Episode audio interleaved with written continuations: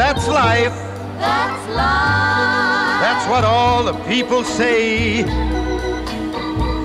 You're riding high in April, shot down in May. But I know I'm gonna change that tune. When I'm back on top, back on top in June. I said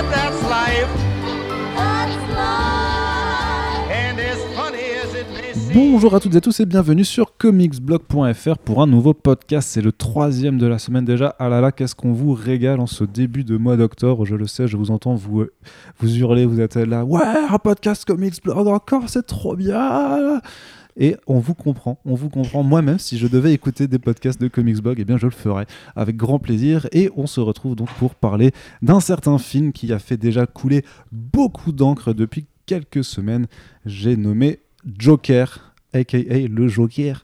Parce qu'on aime bien avoir ce genre de, de, de prononciation, n'est-ce pas? Corentin, bienvenue Corentin, tu es là pour nous parler du Joker. Oui, bonjour. Est-ce que tu aimes le Joker? Oui, j'aime bien le Joker. Moi j'aime Bien, très le- bon jus d'orange. C'est pas. Non, effectivement. Non, bah non. Dans le dessin Non. animé, Batman TS, dans la VF, il disait Joker. Le Joker, comme Ouais, ça? Il disait, c'est le Joker. Eh bien, écoute. Eh bien, écoute. il disait aussi euh, Batman. Comme ça. Voilà. Eh bien, écoute. euh, D'ailleurs, Pierre Atten nous a quitté. hein, C'était la voix française du, du Joker. euh, Deuil. Petit, deuil. petit, euh, petit salut à toi haut, là-haut, grand monsieur. Et pour parler de Joker avec nous, nous avons un invité que vous connaissez bien sur les ondes de Comics Blog et qui, ne- qui, qui n'était pas venu depuis longtemps.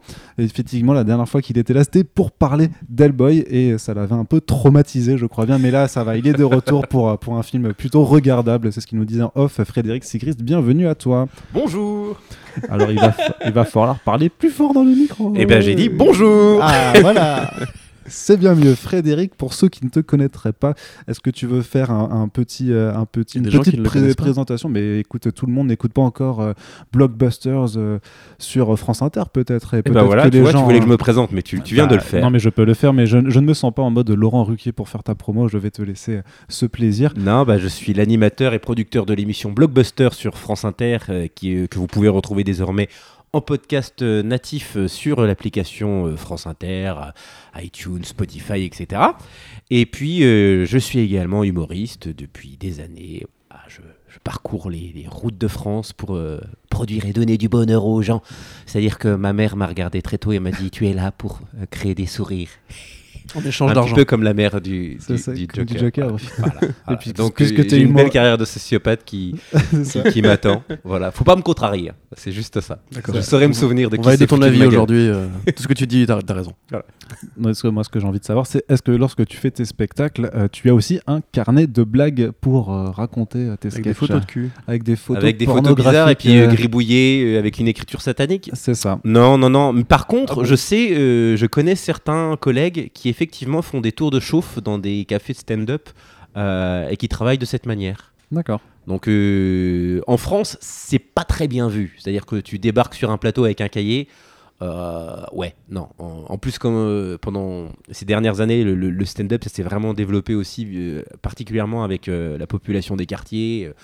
donc, dans le public, il y a des gens qui vont te dire, qui vont te dire, gros, rentre chez toi là. Si tu, si, si tu connais pas ton texte, faut partir. Quoi. Donc non. D'accord. Donc, est-ce que tu vas signaler euh, au gouvernement ces gens qui ont des carnets? Est-ce que ce sont potentiellement de dangereux sociopathes également euh? On ne sait pas. Mais alors, si on commence à faire la liste des sociopathes potentiels euh, qui se promènent un peu partout dans nos grandes métropoles, euh, je vais te dire, bah, euh, on n'aura pas assez d'une journée. Non, non, je pense que euh, le, le- le but du jeu, c'est de trouver chacun son lexomile, tu vois, qui permet de- d'être complètement fou, mais d'être suffisamment anesthésié pour euh, ne pas tout brûler.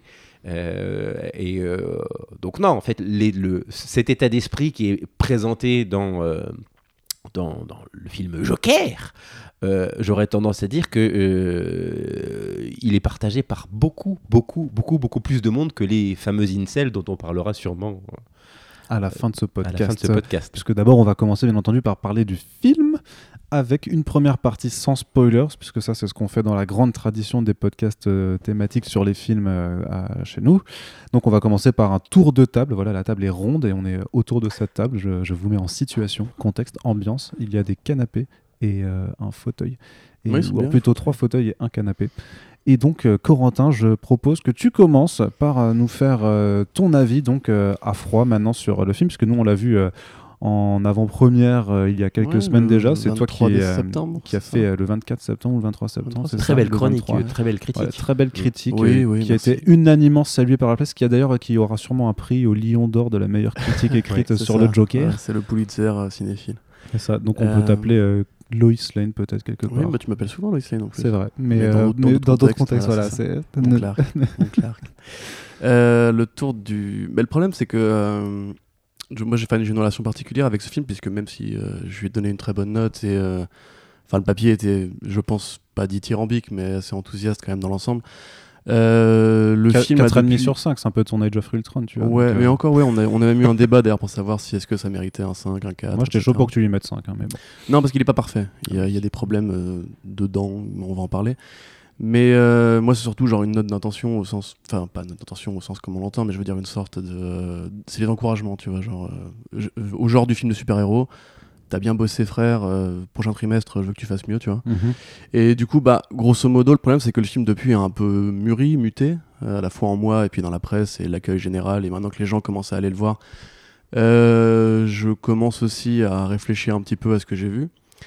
Euh, je reste toujours euh, convaincu par, par le projet, mais c'est vrai qu'il y a des, des choses qui ont été dites, notamment par le, réalisateur Todd Phillips, qui euh, me font remettre en question certains points d'intrigue que je pensais. Parce qu'on a toujours une sorte de regard très personnel et très subjectif sur les œuvres.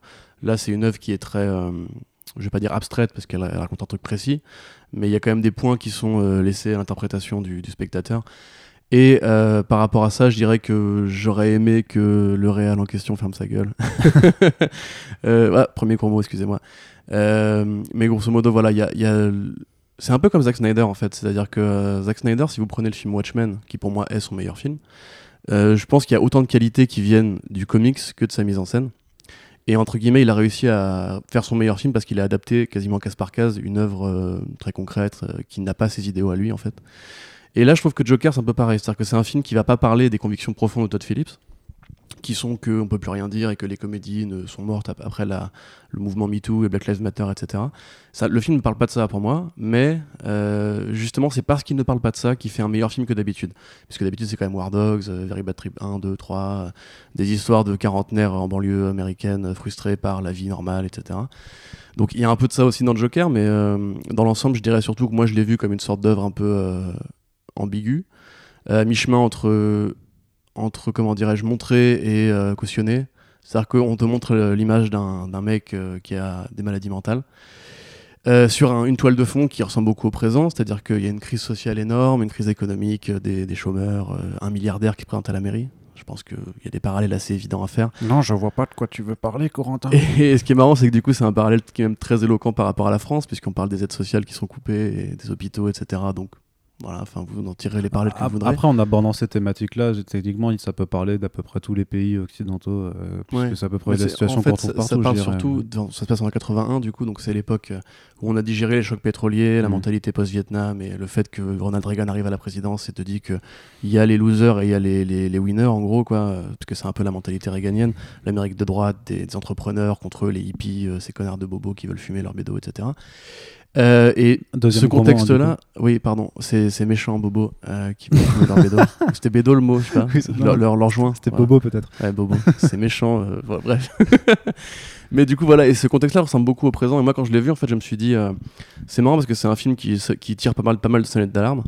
Et j'ai aucunement eu peur, en fait, qu'il crée des violences chez les gens ou qui qui donne envie aux gens de prendre un flingue et d'aller tirer dans la rue. Et pour l'instant, ce n'est pas arrivé. Euh, on pourra en parler aussi de ça, mais Putain. moi, en fait, je l'ai vu comme justement une sorte de euh, de- d'histoire inversée du héros social. C'est-à-dire qu'en général, on a des films comme par exemple de Wall Street qui racontent ça un petit peu. C'est-à-dire qu'en gros, ça raconte une success story euh, à travers tout ce qu'elle a de plus pernicieux et de plus mauvais, c'est-à-dire la drogue, la prostitution, la violence, etc. Mais là, c'est pareil. Ça raconte en fait le destin fabuleux d'un héros qui en fait se trouve être un tueur, un tueur fou et qui va se confirmer être un tueur fou. Euh, et c'est super ambigu, c'est super nuancé, c'est super bien fait. Joaquin Phoenix est extraordinaire. Euh, je trouve ça bien mis en scène, je trouve ça bien éclairé, je trouve ça, il y a plein de choix d'esthétique euh, qui fonctionnent super bien. Et en sortant, rappelle-toi, quand on l'a vu, justement, on avait tous les deux des grosses attentes et on savait pas trop quoi en penser. C'est-à-dire que c'est un film en fait qui reste un peu avec toi, Euh, comme V pour Vendetta. Tu vois, quand j'avais vu, j'étais en mode genre, la fin est beaucoup plus tonitruante pour Vendetta, mais quand tu sors, tu vois, moi j'ai envie de réfléchir, d'en parler, euh, et du coup on pouvait pas en parler, donc c'était super frustrant pendant des semaines de dire à tout le monde, mais non, mais vous allez voir, ça va être bien. hein.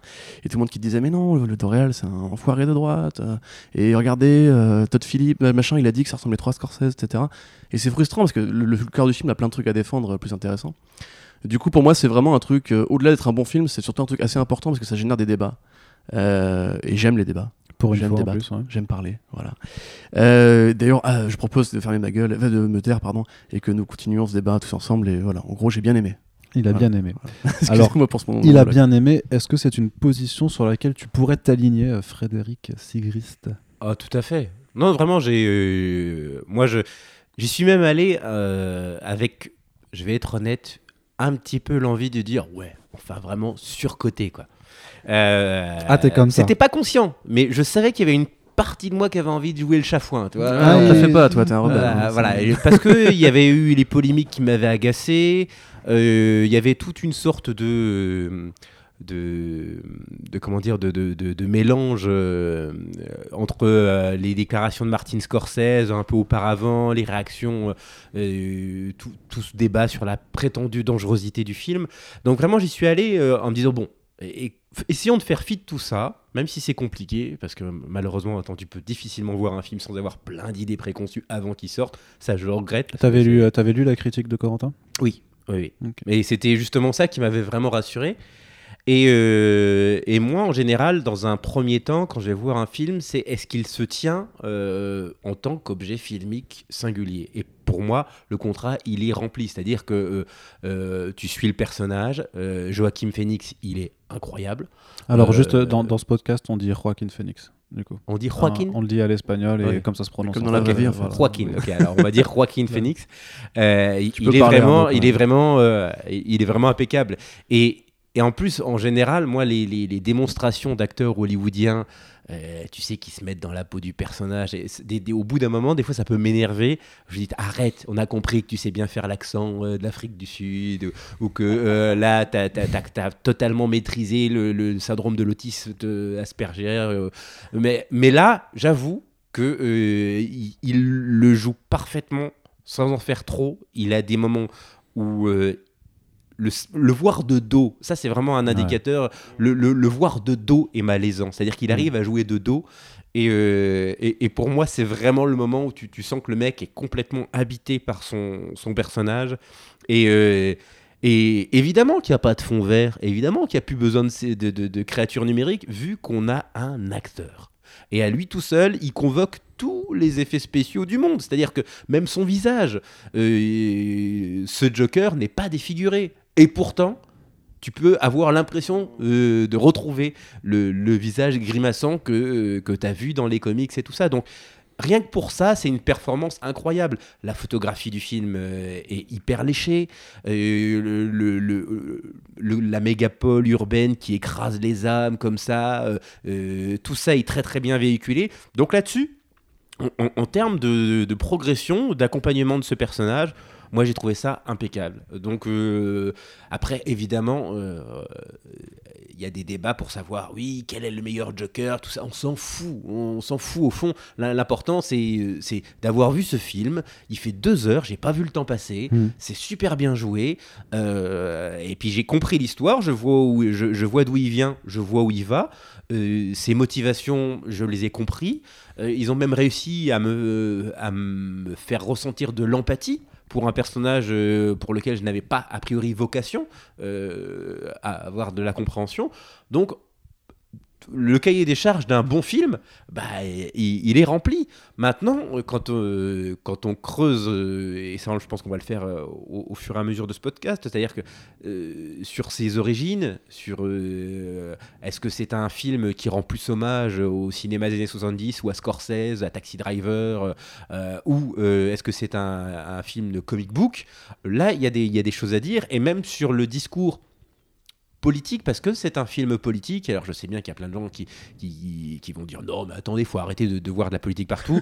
je suis désolé, là c'est un ouais. vrai film politique. C'est-à-dire que euh, bon, euh, et ce film est politique dans ce qu'il dit, Et c'est d'autant plus étonnant quand tu as suivi les déclarations de Todd Phillips euh, euh, en, en amont. Euh, mais euh, ce mec qui a l'air quand même d'avoir un côté très conservateur, euh, un, un chouïa réac, genre ouais, on peut plus rien dire, les gauchos quand même, ils nous, ils nous font chier et tout ça. Il a fait un, un, un putain de film de, de gauche en fait. c'est un, truc de- malade. ça- voilà, et le, le- voilà, j'ai rarement vu un film aussi engagé socialement, dénoncer le, la disparition des services publics, le, le- le- les, les classes sociales qui ne sont absolument pas poreuses, euh, chacun reste chez soi, euh, et puis surtout aussi une, une vision euh, très uniforme des classes sociales les plus riches. C'est-à-dire qu'à aucun moment, on- il nous amène à, à- voir le cliché qu'on peut se faire du, riche entrepreneur autrement que, euh, que comme ça. C'est-à-dire que c'est vraiment des mecs cyniques. Il euh, n'y a pas de philanthrope. tu quoi. vois, euh, tu- des- très vite quand ils te parlent, tu te rends compte que c'est parce que tu as réussi à les coincer entre deux portes et, euh, et- et c'est toi qui as dû t'introduire pour leur parler, c'est pas eux qui t'ont donné la possibilité de venir leur parler. Et, quand, et, tu te rends compte qu'assez rapidement, tu les saoules et ils vont te taper. C'est-à-dire que tu dégages. Tu, t'es- t'es- t'es, euh, Et donc, en fait, je me suis dit, mais. Enfin, je pense que même un réalisateur euh, comme euh, euh, de, de gauche, comme euh, comme c'est ce réalisateur anglais, Ken Loach. Steven- Ken Loach. Ouais. Même Ken Loach aurait eu plus de nuances dans la manière dont il a dépeint la, la classe sociale des riches que Todd Phillips dans son film. Donc je trouve que là-dessus, c'est un film politique. Par contre, le fait que ce soit justement très uniforme, m'a- c'est là que, euh, où, je me suis dit, il y a quand même une forme de petite manipulation du, euh, euh, spectateur face au personnage euh, du Joker, parce qu'en fait, le film ne te montre que ce qui sert le, personnage. Jamais les, les, points où on pourrait arriver sur la nuance autour de la psychologie du Joker euh, en se disant ah ouais, là, euh, là tout d'un coup, j'ai plus envie d'être totalement en empathie euh, avec, ce, avec ce personnage. Les, les vrais moments, euh, c'est ça, hein, c'est vraiment en laissant le film vieillir dans ma tête, où je me suis dit, ah tiens, c'est peut-être ça qui manque. Les- les- J'aurais aimé que... J'aurais aimé être moins du côté du, du Joker que je ne l'ai que, que je ne l'ai été dans, dans le film. Là, dans, dans ce qu'on m'a donné à voir, évidemment, hein, quand tu extrapoles, quand j'extrapole ce qu'on me donne à voir, je ne suis pas de son côté, mais c'est très difficile de ne pas l'être. Alors qu'il y a précisément des points dans le film où, euh, mais ça on, en parlera dans, sûrement dans la, la partie avec euh, spoiler, où, euh, où je pense qu'il y a notamment une scène qui, qui, n'est- qui n'est- qui n'est pas montrée dans le film et où je me suis dit ah ça Hmm. ça c'est le moment où il a pas envie qu'on il a pas envie de perdre les spectateurs parce que s'il avait montré cette scène il y aurait une partie des gens qui auraient fait ah ok là je le suis plus Ouais. là je le suis plus et Je- je ne pense- pas de faire le choix de ne pas montrer cette scène alors on est spectateur, hein, on, accepte de, se mettre à disposition du réalisateur quand on va voir un film, mais c'est ce moment précis où je me suis dit ah c'est un, un fourbe, c'est-à-dire que là on a enjambé un petit obstacle euh, qui aurait pu tout simplement demander un peu plus de, maturité de la part du spectateur pour dire ok j'ai suivi ce personnage, mais ce personnage c'est aussi ça. Mhm. Et, euh, et, et- et- et cette scène, elle, elle- elle manque, et le fait qu'il ait choisi de ne pas la montrer fait qu'on reste dans un registre euh, euh, qui est finalement très linéaire. Mhm. Donc voilà ce que j'ai à dire de mon ressenti. Du Joker. Bah, Il y aura débat alors du coup. Il y Il aura débat. Il va y avoir- voilà. Je, je, je, je prépare l'octogone peut-être pour euh, Corentin et Fred Non, du coup, comment on qui- peut, on peut parler sainement, qui- on est des qui- adultes. qui vont ah bah non non non moi je En plus, accessoirement, avec ses épaules, euh, je pense que c'est pas. Ouais. non, ce sera une joute verbale Là, c'est Booba euh, Vald, tu vois. Là, c'est. ok c'était moi mon tour coup tu veux y aller ou... que je... dans l'octogone? Non. bon tu fais, moi, de donner ton avis. moi ce sera Necfeu tu vois c'est encore pire alors oui mon avis. Alors euh, quel est quel est mon avis? Bah alors, c'est incroyable ça. Et ben je trouvais que c'était un très bon film euh, Ah, j'ai beaucoup aimé le Joker. C'est un peu mon Black Panther à moi quoi si, euh, si, si je puis dire. Parce que je me suis totalement retrouvé dans ce personnage voilà qui qui est non je déconne je faisais référence à un, mec qui avait fait un, faux commentaire, justement par rapport à ces polémiques toujours, où, euh, un gars justement se faisait passer pour un gros incel euh, facho de droite, où il disait ouais c'est mon Black Panther à moi, euh, je me suis trop retrouvé dans mon truc, quoi. Euh, franchement, euh, vive, les, vive les mecs fous délaissés par la société. Bref, j'ai trouvé que c'était un film qui était bon. Voilà, euh, comment comment développer après ça voilà, L'acteur, c'est- euh, bon, bonne musique, bonne non mais voilà, ouais, c'est vrai, que ce que tu dis que voilà, c'est effectivement quand t'as un acteur qui porte le film, c'est assez.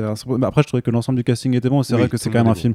Il y, a- y y grosso modo, il y a quand même qu'un seul personnage vraiment qui mérite de l'importance. Qu'on va faire le point sur les acteurs, on va quand même passer assez vite sur les performances de l'autre. Même si j'ai beaucoup aimé euh, ce que fait Robert De Niro euh, Oui. en présentateur. Enfin, je trouve qu'il a un, un charme incroyable dans, dans ce rôle quoi. Il est trop fort, tu sais, quand il fait les, les petits euh, battements de rythme quand il arrive sur la Mhm. première scène, c'est euh, enfin juste ça, juste ça, tu vois, je sais pas, je trouve qu'il il, il patronne complètement et ça rappelle que c'est quand même un putain de grand acteur par rapport à toutes les productions pourries dans lesquelles il a joué euh, ces dernières années, qui avaient un peu fait oublier le, le souvenir de, de- de sa carrière. Euh, mis à part ça, effectivement, ce que tu mentionnes sur effectivement sur euh, le fait que Joaquin Phoenix, même de dos, peut impressionner, et je me demande s'ils ont mis des prothèses pour le rendre un peu plus difforme, parce qu'il y a vraiment des, euh, Il a Je sais perdu pas. beaucoup de poids aussi. c'est vrai qu'il a perdu du poids, mais il y a, je sais pas, il y a une de ses omoplates qui ressort vraiment de façon très curieuse. Donc, mais, mais je suis d'accord que, que voilà que c'est un peu qu'il arrive à jouer à peu près tout en plus parce que à la fois le personnage complètement taré, puis il arrive à faire, je sais pas, l'homme enfant un petit peu, le, le gars un peu un peu perturbé, Ouais, un peu ça. simple, et parfois il est juste, il a l'air normal en fait. Et c'est, mais c'est vrai que plus tu avances dans le film, à mesure où en fait bah, la, la folie va gagner sur le, sur le personnage, il est de plus en plus à la fois méconnaissable par rapport à ce qu'on te représente, et en plus, en tout cas, quand tu as lu des comics ou que tu connais un peu le Joker, bah, tu, tu commences à, à vraiment retrouver le Joker euh, dans, euh, dans ce qu'il a de plus, euh, de plus cruel et de, de plus impressionnant. Et ça passe aussi parce que par une réalisation, enfin un jeu de, de lumière, en fait, si tu veux, enfin de couleurs et de lumière qui font que, euh, enfin pour moi, tu vois, même dans le premier plan quand il, il, se maquille et qu'il fait juste ses soins inversés, je trouve qu'il y a une image où c'est vraiment en, en gros plan euh, sur son visage, tu sais, où tu as le, le maquillage qui coule. Et en fait, là, c'est c'est, euh, 30 premières secondes du film. Et là, il fait flipper, en fait. Et dès, dès le début, tu dis, ah merde, ok. En fait, euh, tu, tu sens que dans son regard, qu'il arrive à faire des trucs. Mais il y a vraiment plein de passages où juste par un regard, par un sourire un peu à moitié, où ouais, tu, tu, tu parlais d'empathie avant. Et je trouve que l'empathie, elle est difficile à ressentir euh, dans, dans certains moments parce qu'il arrive vraiment à, à te faire rire par moments et à te rendre ultra mal à l'aise. Et. Et à faire des choses comme ça. Euh, la photo, il y a rien à dire non plus quoi. Enfin, le, le cadre et la photo, c'est ouf quoi. Du coup, je l'ai revu, euh, je revu une deuxième fois. J'étais moins emballé que la première fois du coup, parce que D'ailleurs. vu, vu que ouais, vu que je le reconnais, mais c'est vrai qu'il y a quand même des plans à chaque fois où je me dis putain c'est chier quoi. C'est vraiment vraiment très très très beau quoi. C'est oui. Bah, j'ai une question, maintenant, si tu l'as vu à. New York, tu as vu le dispositif? Non non, je l'ai pas vu à New York, pardon. euh, Ok. j'ai- j'ai- J'ai Parce que t'avais tu hier. tweeté que t'avais vu beaucoup de flics sur les, dans les cinémas à New Non, York. non, moi je n'ai rien vu, mais c'était les, euh, les, les médias américains qui, re- qui rapportaient qu'en fait il y avait des flics en civil aux projections de Joker à New York. Non, j'avais dit que je voulais y aller, mais que du coup ce, ce genre de truc, j'avais pas envie de me faire tirer dessus quoi, par un flic un peu trop, un peu trop zélé euh, qui me verra Ça, c'est la vision française, tu vois, Ouais, du flic. euh. non, non, mais j'ai une discussion en plus. c'était le, le mec qui me logeait, enfin en aparté, mais le mec qui me logeait à New York, il m'a fait, il m'a fait, du coup, t'as envie de vivre aux États-Unis? Je lui ai, fait, euh, je t'avoue que non, j'ai pas trop envie de me faire tirer dessus un, un jour random en allant faire mes, en, en allant faire mes courses. Quoi. Il a éclaté de rire, il a fait, mais pourquoi t'as cette vision des États-Unis bah, écoute, écoute, c'est un petit peu, c'est un petit peu comme ça qu'on qu'on voit, qu'on voit les States, euh, tu vois. Donc euh, voilà. Euh, mais blague, donc euh, mis à part ça, ouais, donc en revoyant le film, oui, il y a vraiment des, euh, des plans, des, une forme d'iconisation du personnage qui est, qui est incroyable. Vraiment, euh, l'association avec la musique aussi. Je, je, je me rappelle plus qui a composé le score. C'est c'est euh, ça. colonnette de tir, je crois que ça se Mais qui avait fait euh, Black Panther d'ailleurs Non. Non, Ah non, non, c'est lui. c'est Granson.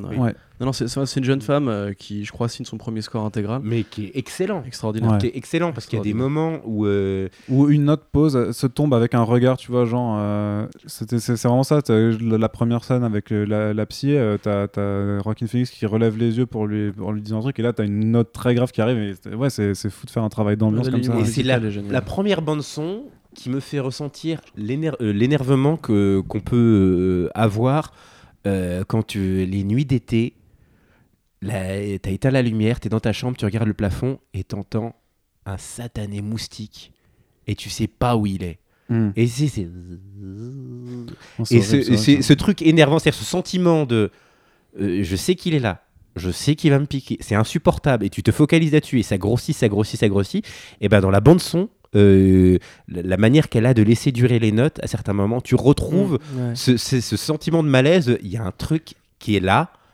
qui, qui, qui est, qui est à la périphérie de ma conscience, qui fait un. C'est assourdissant, et je suis convaincu que euh, ça, elle a eu cette idée un soir d'été, avec un, un putain de moustique parce que vraiment je me suis dit ça, ça, ça, ça me fait le même effet Et il est là, là. Et, et à chaque fois que, que tu, tu vois le personnage euh, de, de Joaquin eh ben tu, tu as toujours en filigrane ce, ce- cet insecte qui, qui est là zzz, qui monte qui monte qui monte et qui d'un coup pouf, est assourdissant enfin c'est c'est vraiment j'ai trouvé un, je trouve que c'était un score un- vraiment incroyable Ouais, brillant. Ouais. Mais c'est marrant parce que justement, quand tu regardes la, la mise en scène musicale du Joker, euh, qui était celle d'Hans Zimmer avant, justement, t'avais déjà ce côté, ce côté genre, enfin, je crois que la méthode c'était qu'il prenait un couteau et qu'il râpait en fait les cordes d'un violon pour essayer de faire sur le thème qui monte, genre, qui est en fait, le- la, comme tu dis, genre, le- la, dangerosité du Joker qui apparaît en fait et qui se répand comme une sorte d'ambiance euh, pesante dans la pièce dès qu'il apparaît.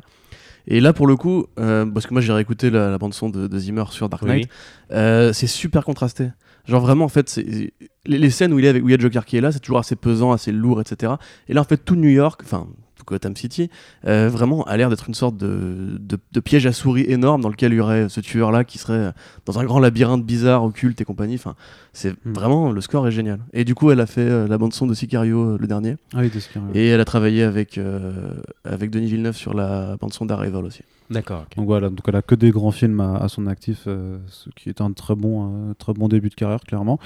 Euh, et qu'est-ce que je voulais dire encore? Oui, par contre, alors là, là où j'ai deux réserves à émettre principalement, c'est euh, d'une part sur, euh, en fait, du coup, de la revoir revue, du coup, et c'est trop de, trop de trop de trauma en fait. Pour, je trouve qu'il y a un, effort trop important qui est fait pour dans l'explication par le trauma en fait, de dire mais regardez, il a été traumatisé par ci, par ça, et il lui arrive ci. Et donc du coup c'est pour ça. Alors euh, pour moi c'est un personnage qui à la base, enfin on, on te présente quand même assez rapidement qu'il il est fou, enfin qu'il a qu'il a une maladie mentale euh, dès le départ. Et que normalement ça devrait un peu te permettre de, de te distancier du personnage dans ils le sens où, beaucoup de choses ouais. où, où il n'est pas entre guillemets normal, dans- enfin dans la norme, dans une certaine nor- normalité. Mais euh, je, trouve que vraiment ils en font, peut-être c'est notamment avec l'intrigue secondaire par rapport à, à- à la question de la parentalité, tu vois, je pense que au- autant elle est intéressante parce qu'elle permet de discuter par rapport à l'idée de, se dire que en tant que lecteur de comics notamment euh, que le Joker n'a pas d'origine et que c'est ce qui fait l'intérêt du personnage. Donc là par contre on propose une origine. Donc forcément on va essayer d'humaniser la personne. Parce qu'effectivement il y a un être humain derrière le Joker ce, que tout le monde peut accepter. Sauf que ce qui est intéressant c'est de ne pas savoir qui est cet être humain. Et je trouve que du coup ce- ce- ce- cette arche narrative secondaire permet un peu de répondre à cette question dans le sens où on n'aura pas de, vraiment de, de véritable réponse au final à d'où vient, d'où vient, d'où vient le Joker. Mais le, le- le côté de, euh, de- du traumatisme enfantin, de, enfin des traumatismes passés, pour moi, ça me rappelle des mauvais souvenirs. Par contre, en comics, on essayait de dire, regardez, euh, le Joker, il a eu une enfance euh, malheureuse, je sais pas Forever quoi. Evil. être- Ouais, dans Forever Evil, c'était c'était infernal, quoi. Et, et, et ça, ça casse un peu le personnage. Et je comprends en même temps que, on- on- par rapport à la dimension sociétale et politique du film, euh, où pour moi, clairement, on y reviendra après, pour moi, c'est quand même un film qui, qui dit euh, que le Joker un peu comme Alan Moore le disait aussi dans Killing Joke, il suffit d'avoir une mauvaise journée quoi, mais c'est surtout que à la différence que dans Killing Joke il y a le personnage de Gordon Hmm. euh, qui Oui, est les- qui, qui qui est démontre l'inverse. ouais, qui, démontre euh, complètement Bah, l'inverse. bah dis- que- disons qu'il n'y a pas le temps de développer dans le film, tu vois. Je pense que c'était pas le but euh, de, de film, mais ce que je veux dire, c'était surtout pour moi, c'est un film qui met en face la, la société euh, face à ses responsabilités dans la création de ces monstres, en fait. C'est-à-dire que si des personnages comme le Joker existent, c'est la société qui le produit. Et quand tu dis, quand tu parlais de, des- riches qui sont vraiment euh, euh, mauvais et tout ça, mais pour moi, dans ce film, il n'y a aucun personnage en fait qui, qui, qui soit vraiment sympathique. Je veux dire, même, même euh, Arthur Fleck n'est pas sympathique en, tant que tel. Tu peux réussir à rigoler parce qu'il est bizarre. Donc, parfois, le rire, c'est quelque chose que tu déclenches en, en, en- comme une forme de protection en fait par rapport à quelque chose qui peut, qui peut t'agresser. Mais je veux dire, il y a zéro personnage qui incarne la sympathie, qui incarne la sympathie. Euh, tout, Ouais, je- tout le monde, tout le monde est, tout le monde, je trouve, est détestable, à part, Murray à part Murray, ouais, à Ouais. part le nain. Mais en même temps, du coup, c'est. euh, Il a peu de scènes. Voilà, il a peu de scènes et en même temps, quelque part, le fait qu'il soit le seul sympathique a une justification scénar- scénaristique dont, Mhm. dont, dont- dont on parlera après. Et deuxième point, du coup, et après je, je te Ouais, laisse vas-y, vas-y, euh, me répondre, euh, c'est que par rapport au côté, c'est un film d'ici malgré tout, je trouve que c'est pas alors je suis, je suis partagé parce que je veux bien qu'il y ait des enfin du coup il n'y a pas de fan service à foison non plus comme le ferait comme le Gotham par exemple tu vois dans, dans ce genre de délire. Et en même temps je trouve que du coup c'est euh, pour moi c'est la même chose un peu que, que Alfred la, la série télé. C'est à dire qu'en fait tu bon j'ai pas fini la série mais ce que je regarde ça c'était regardable Sauf qu'il n'y a aucun truc qui te justifie d'utiliser les personnages DC Comics. Et là, c'est un peu le même, le, même délire en fait. Tu, rencontres euh, ce, personnage qui devient fou, qui, qui, pète un câble et qui devient une forme d'icône à, un- moment.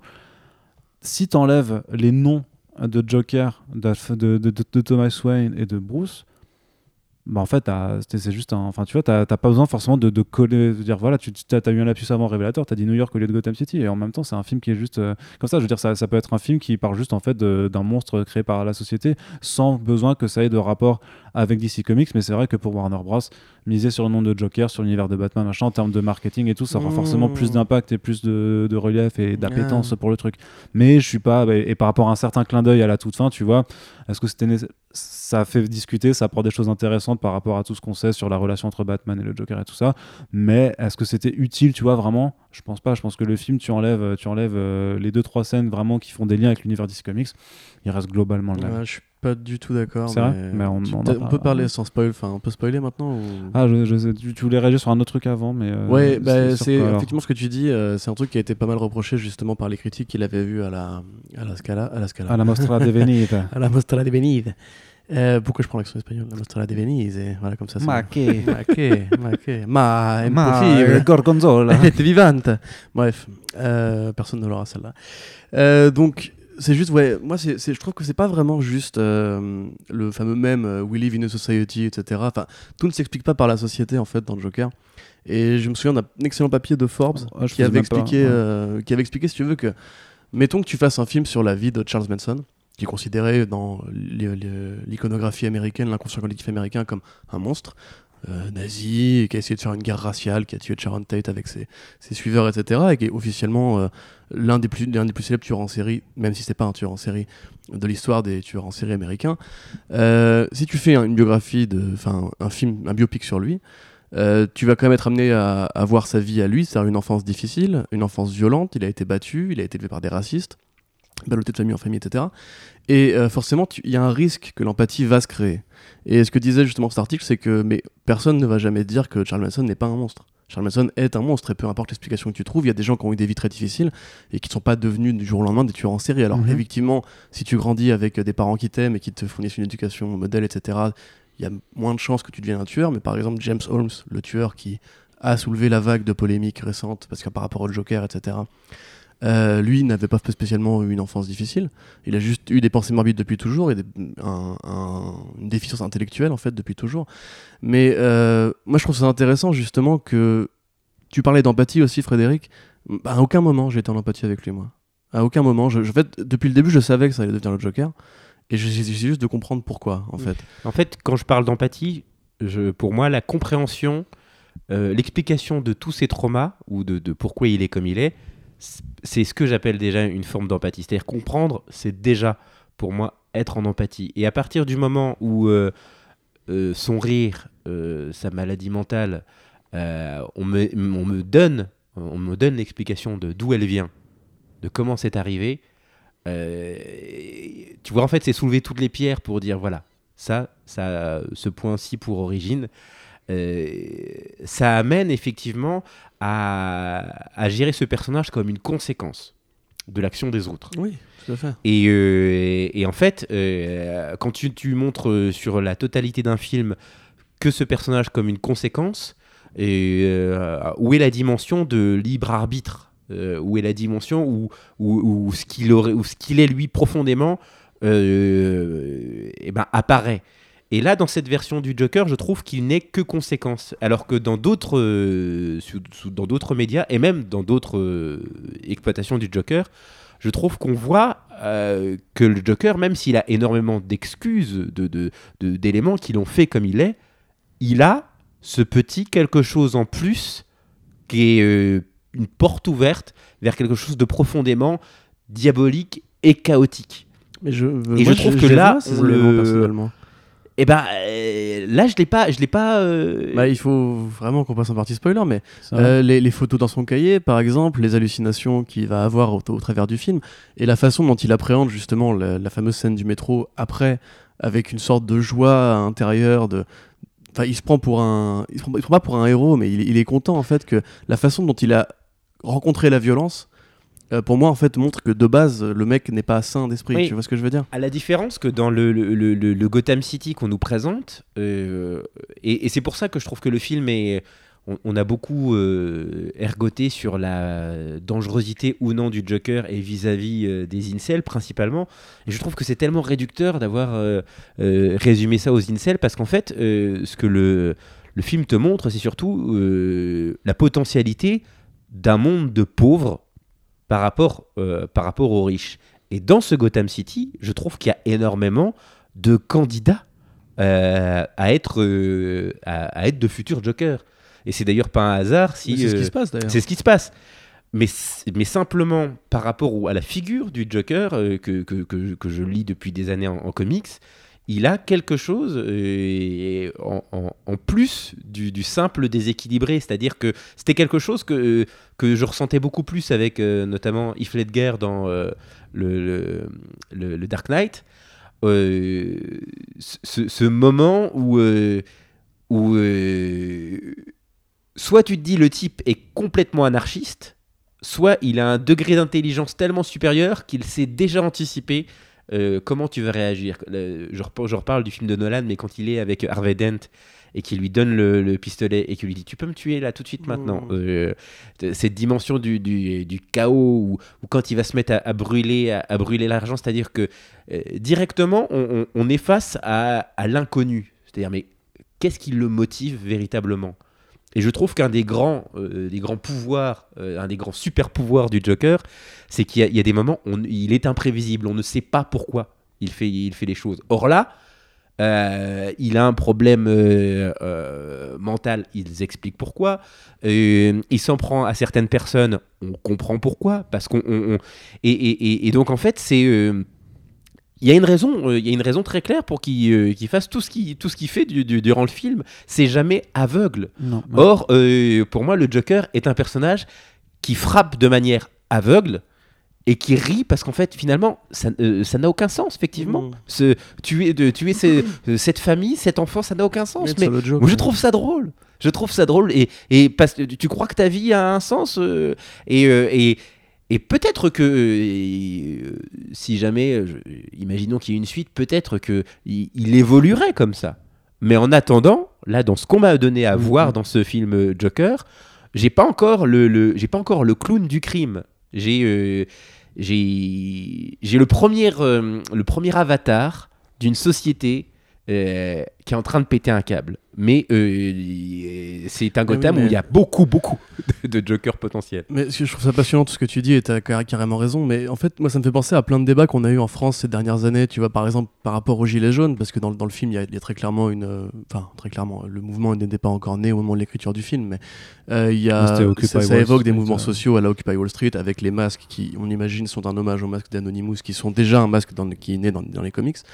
Mais déjà, par exemple, tu prends V pour Vendetta, c'est aussi comment, dans les comics en tout cas, parce que le film est quand même plus lumineux, c'est comment justement une société va aduler une figure de tueur, parce que V est fait. un tueur, euh, au moment où justement elle n'a plus d'espoir et plus personne vers qui se tourner. On est quand même dans un monde où justement, euh, je pars parler politique, mais les gens se tournent pas forcément vers les bonnes idoles quand euh, ils sont acculés, c'est ce qui t'arrive aux États-Unis par exemple, ou au Brésil et compagnie. Là actuellement, tu vois, et par rapport à ça, justement, tu vois que dans les, les- les manifestations des Gilets jaunes, il y avait eu de la violence. Et il y avait eu ce débat d'éditorialiste qui était euh, faut-il être violent pour se faire entendre? Et moi, je trouve que si tu veux, en fait, le, monde de pauvres est limite déconnecté de l'image du Joker, qui lui est un homme fou et effectivement qui a toutes ces justifications-là, mais qui évolue en marge du contexte social et politique. La seule explication en fait que je vois dans son rapport à l'argent et au, nivellement des classes sociales, ça va être dans son rapport à Thomas Wayne. Et c'est là que je trouve ça intéressant justement le lien avec ce personnage-là, qui en fait, on va lui faire miroiter que peut-être il a un lien justement avec ces 1%, peut-être qu'il en fait partie, peut-être que du coup c'est pour ça qu'il se sent différent. Euh, mais à côté de ça, la révolution qu'il engendre, pour moi, il, il, il- s'en sent même pas responsable en fait. Il est juste content de voir que la violence content, ouais. réussit à générer un truc et que d'un coup les gens l'apprécient enfin, pas pour ce qu'il est, mais pour ce qu'il a fait. Et du coup, Oui, puis il le remarque, Voilà. il le dit, il le dit, c'est clairement Ouais, dit, il se c'est sent un moment remarqué. où ils se sont remarqués, Bien ils se sûr. sont existés. Mais par rapport aussi à ce que tu disais sur le côté, euh, je suis d'accord avec toi, c'est pas le Joker des comics. Ça, très clairement, ce- c'est pas le Joker de Bermero ni de ni de personne d'autre. En fait, mais c'est ce qui- c'est ce qui a marqué dans Killing Joke justement quand il est sorti, le volume de Alan Moore, c'est qu'à la fin de Killing Joke, Joker sort du personnage. Et d'un coup, ça devient un être humain normal et il lui dit mais c'est trop tard pour moi, tu sais, enfin je suis foutu déjà. Et en fait, je sais que je suis fou et tu sais que je suis fou, mais c'est un, rôle que je joue, tu vois. Et ce que je trouve ça merveilleux cette scène-là justement dans la, BD. Et on en avait parlé avec Arnaud, mais il y a un côté justement, S. Ledger, c'est l'alpha de Joker. C'est le Joker euh, moderne, euh, après les, Jokers euh, bariolés des années 60 qui étaient juste des personnages de vilains sans justification. Et on a oublié en fait que, comme pour euh, Charles Manson, les monstres, comme tu disais, n'apparaissent pas dans un vide, qu'il soit culturel ou social. Euh, Il y a beaucoup de tueurs qui viennent des classes populaires, il y a aussi beaucoup de tueurs qui viennent des classes moyennes. Il y a rarement des tueurs qui viennent des classes super élevées, par exemple. Euh, et typiquement, j'ai faim, et typiquement, le fait est au cas où vous entendez mon ventre qui, qui gargouille.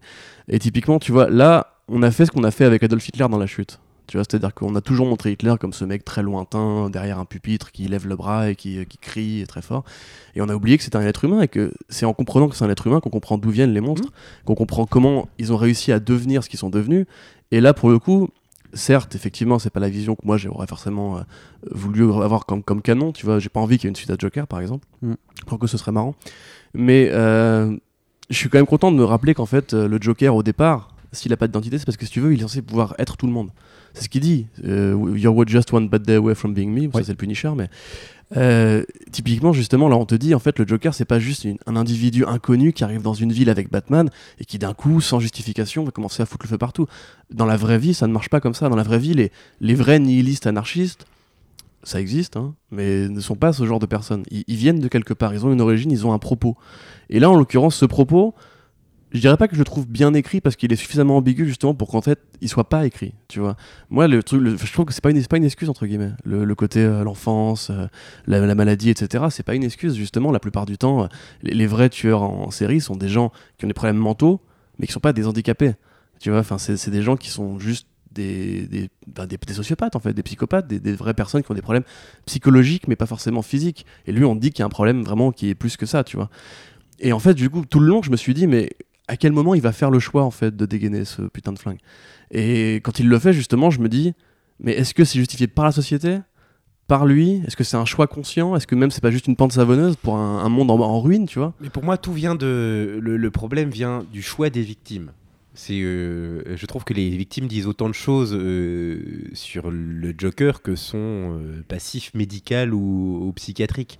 Et, euh, et si on prend par exemple Batman, la série animée, avec euh, Mark Hamill qui euh, double donc le Joker.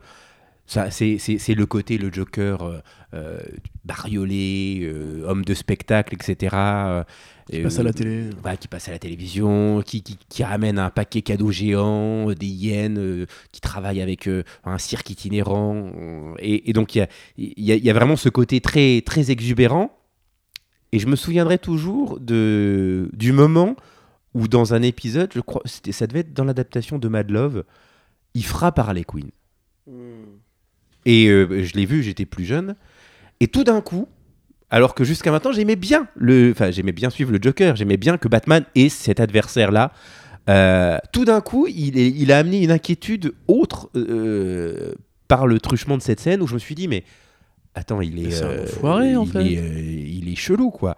Et tout d'un coup, j'ai compris qu'il y avait quelque chose de d'hyper pervers dans la relation. C'était succinct, mais entre, dans la relation qu'il avait avec euh, Harley Quinn. Et un peu plus tard, euh, j'ai vu comment il lui avait retourné la tête. Comment lui, en position euh, donc de de- de- d'interné, il avait réussi à voir cette femme qui avait l'orgueil de vouloir le guérir. Et comment, par le biais de ce qu'il lui a raconté, euh, il l'a retourné. Et c'est là véritablement où je me suis dit, alors, je, le pensais déjà avant, mais euh, voilà, on touche du doigt le, le, le vrai, le vrai super pouvoir du Joker, c'est que euh, ce qu'on appelle fou, c'est aussi peut-être un, un degré de- de- de- d'intelligence et de perversion qui, qui va au-delà de ce qu'on peut enfermer. C'est-à-dire qu'Arkham, il n'est pas enfermé. Euh, le Joker arrêtera de nuire quand il sera mort, point. Et sinon, il est au-delà de...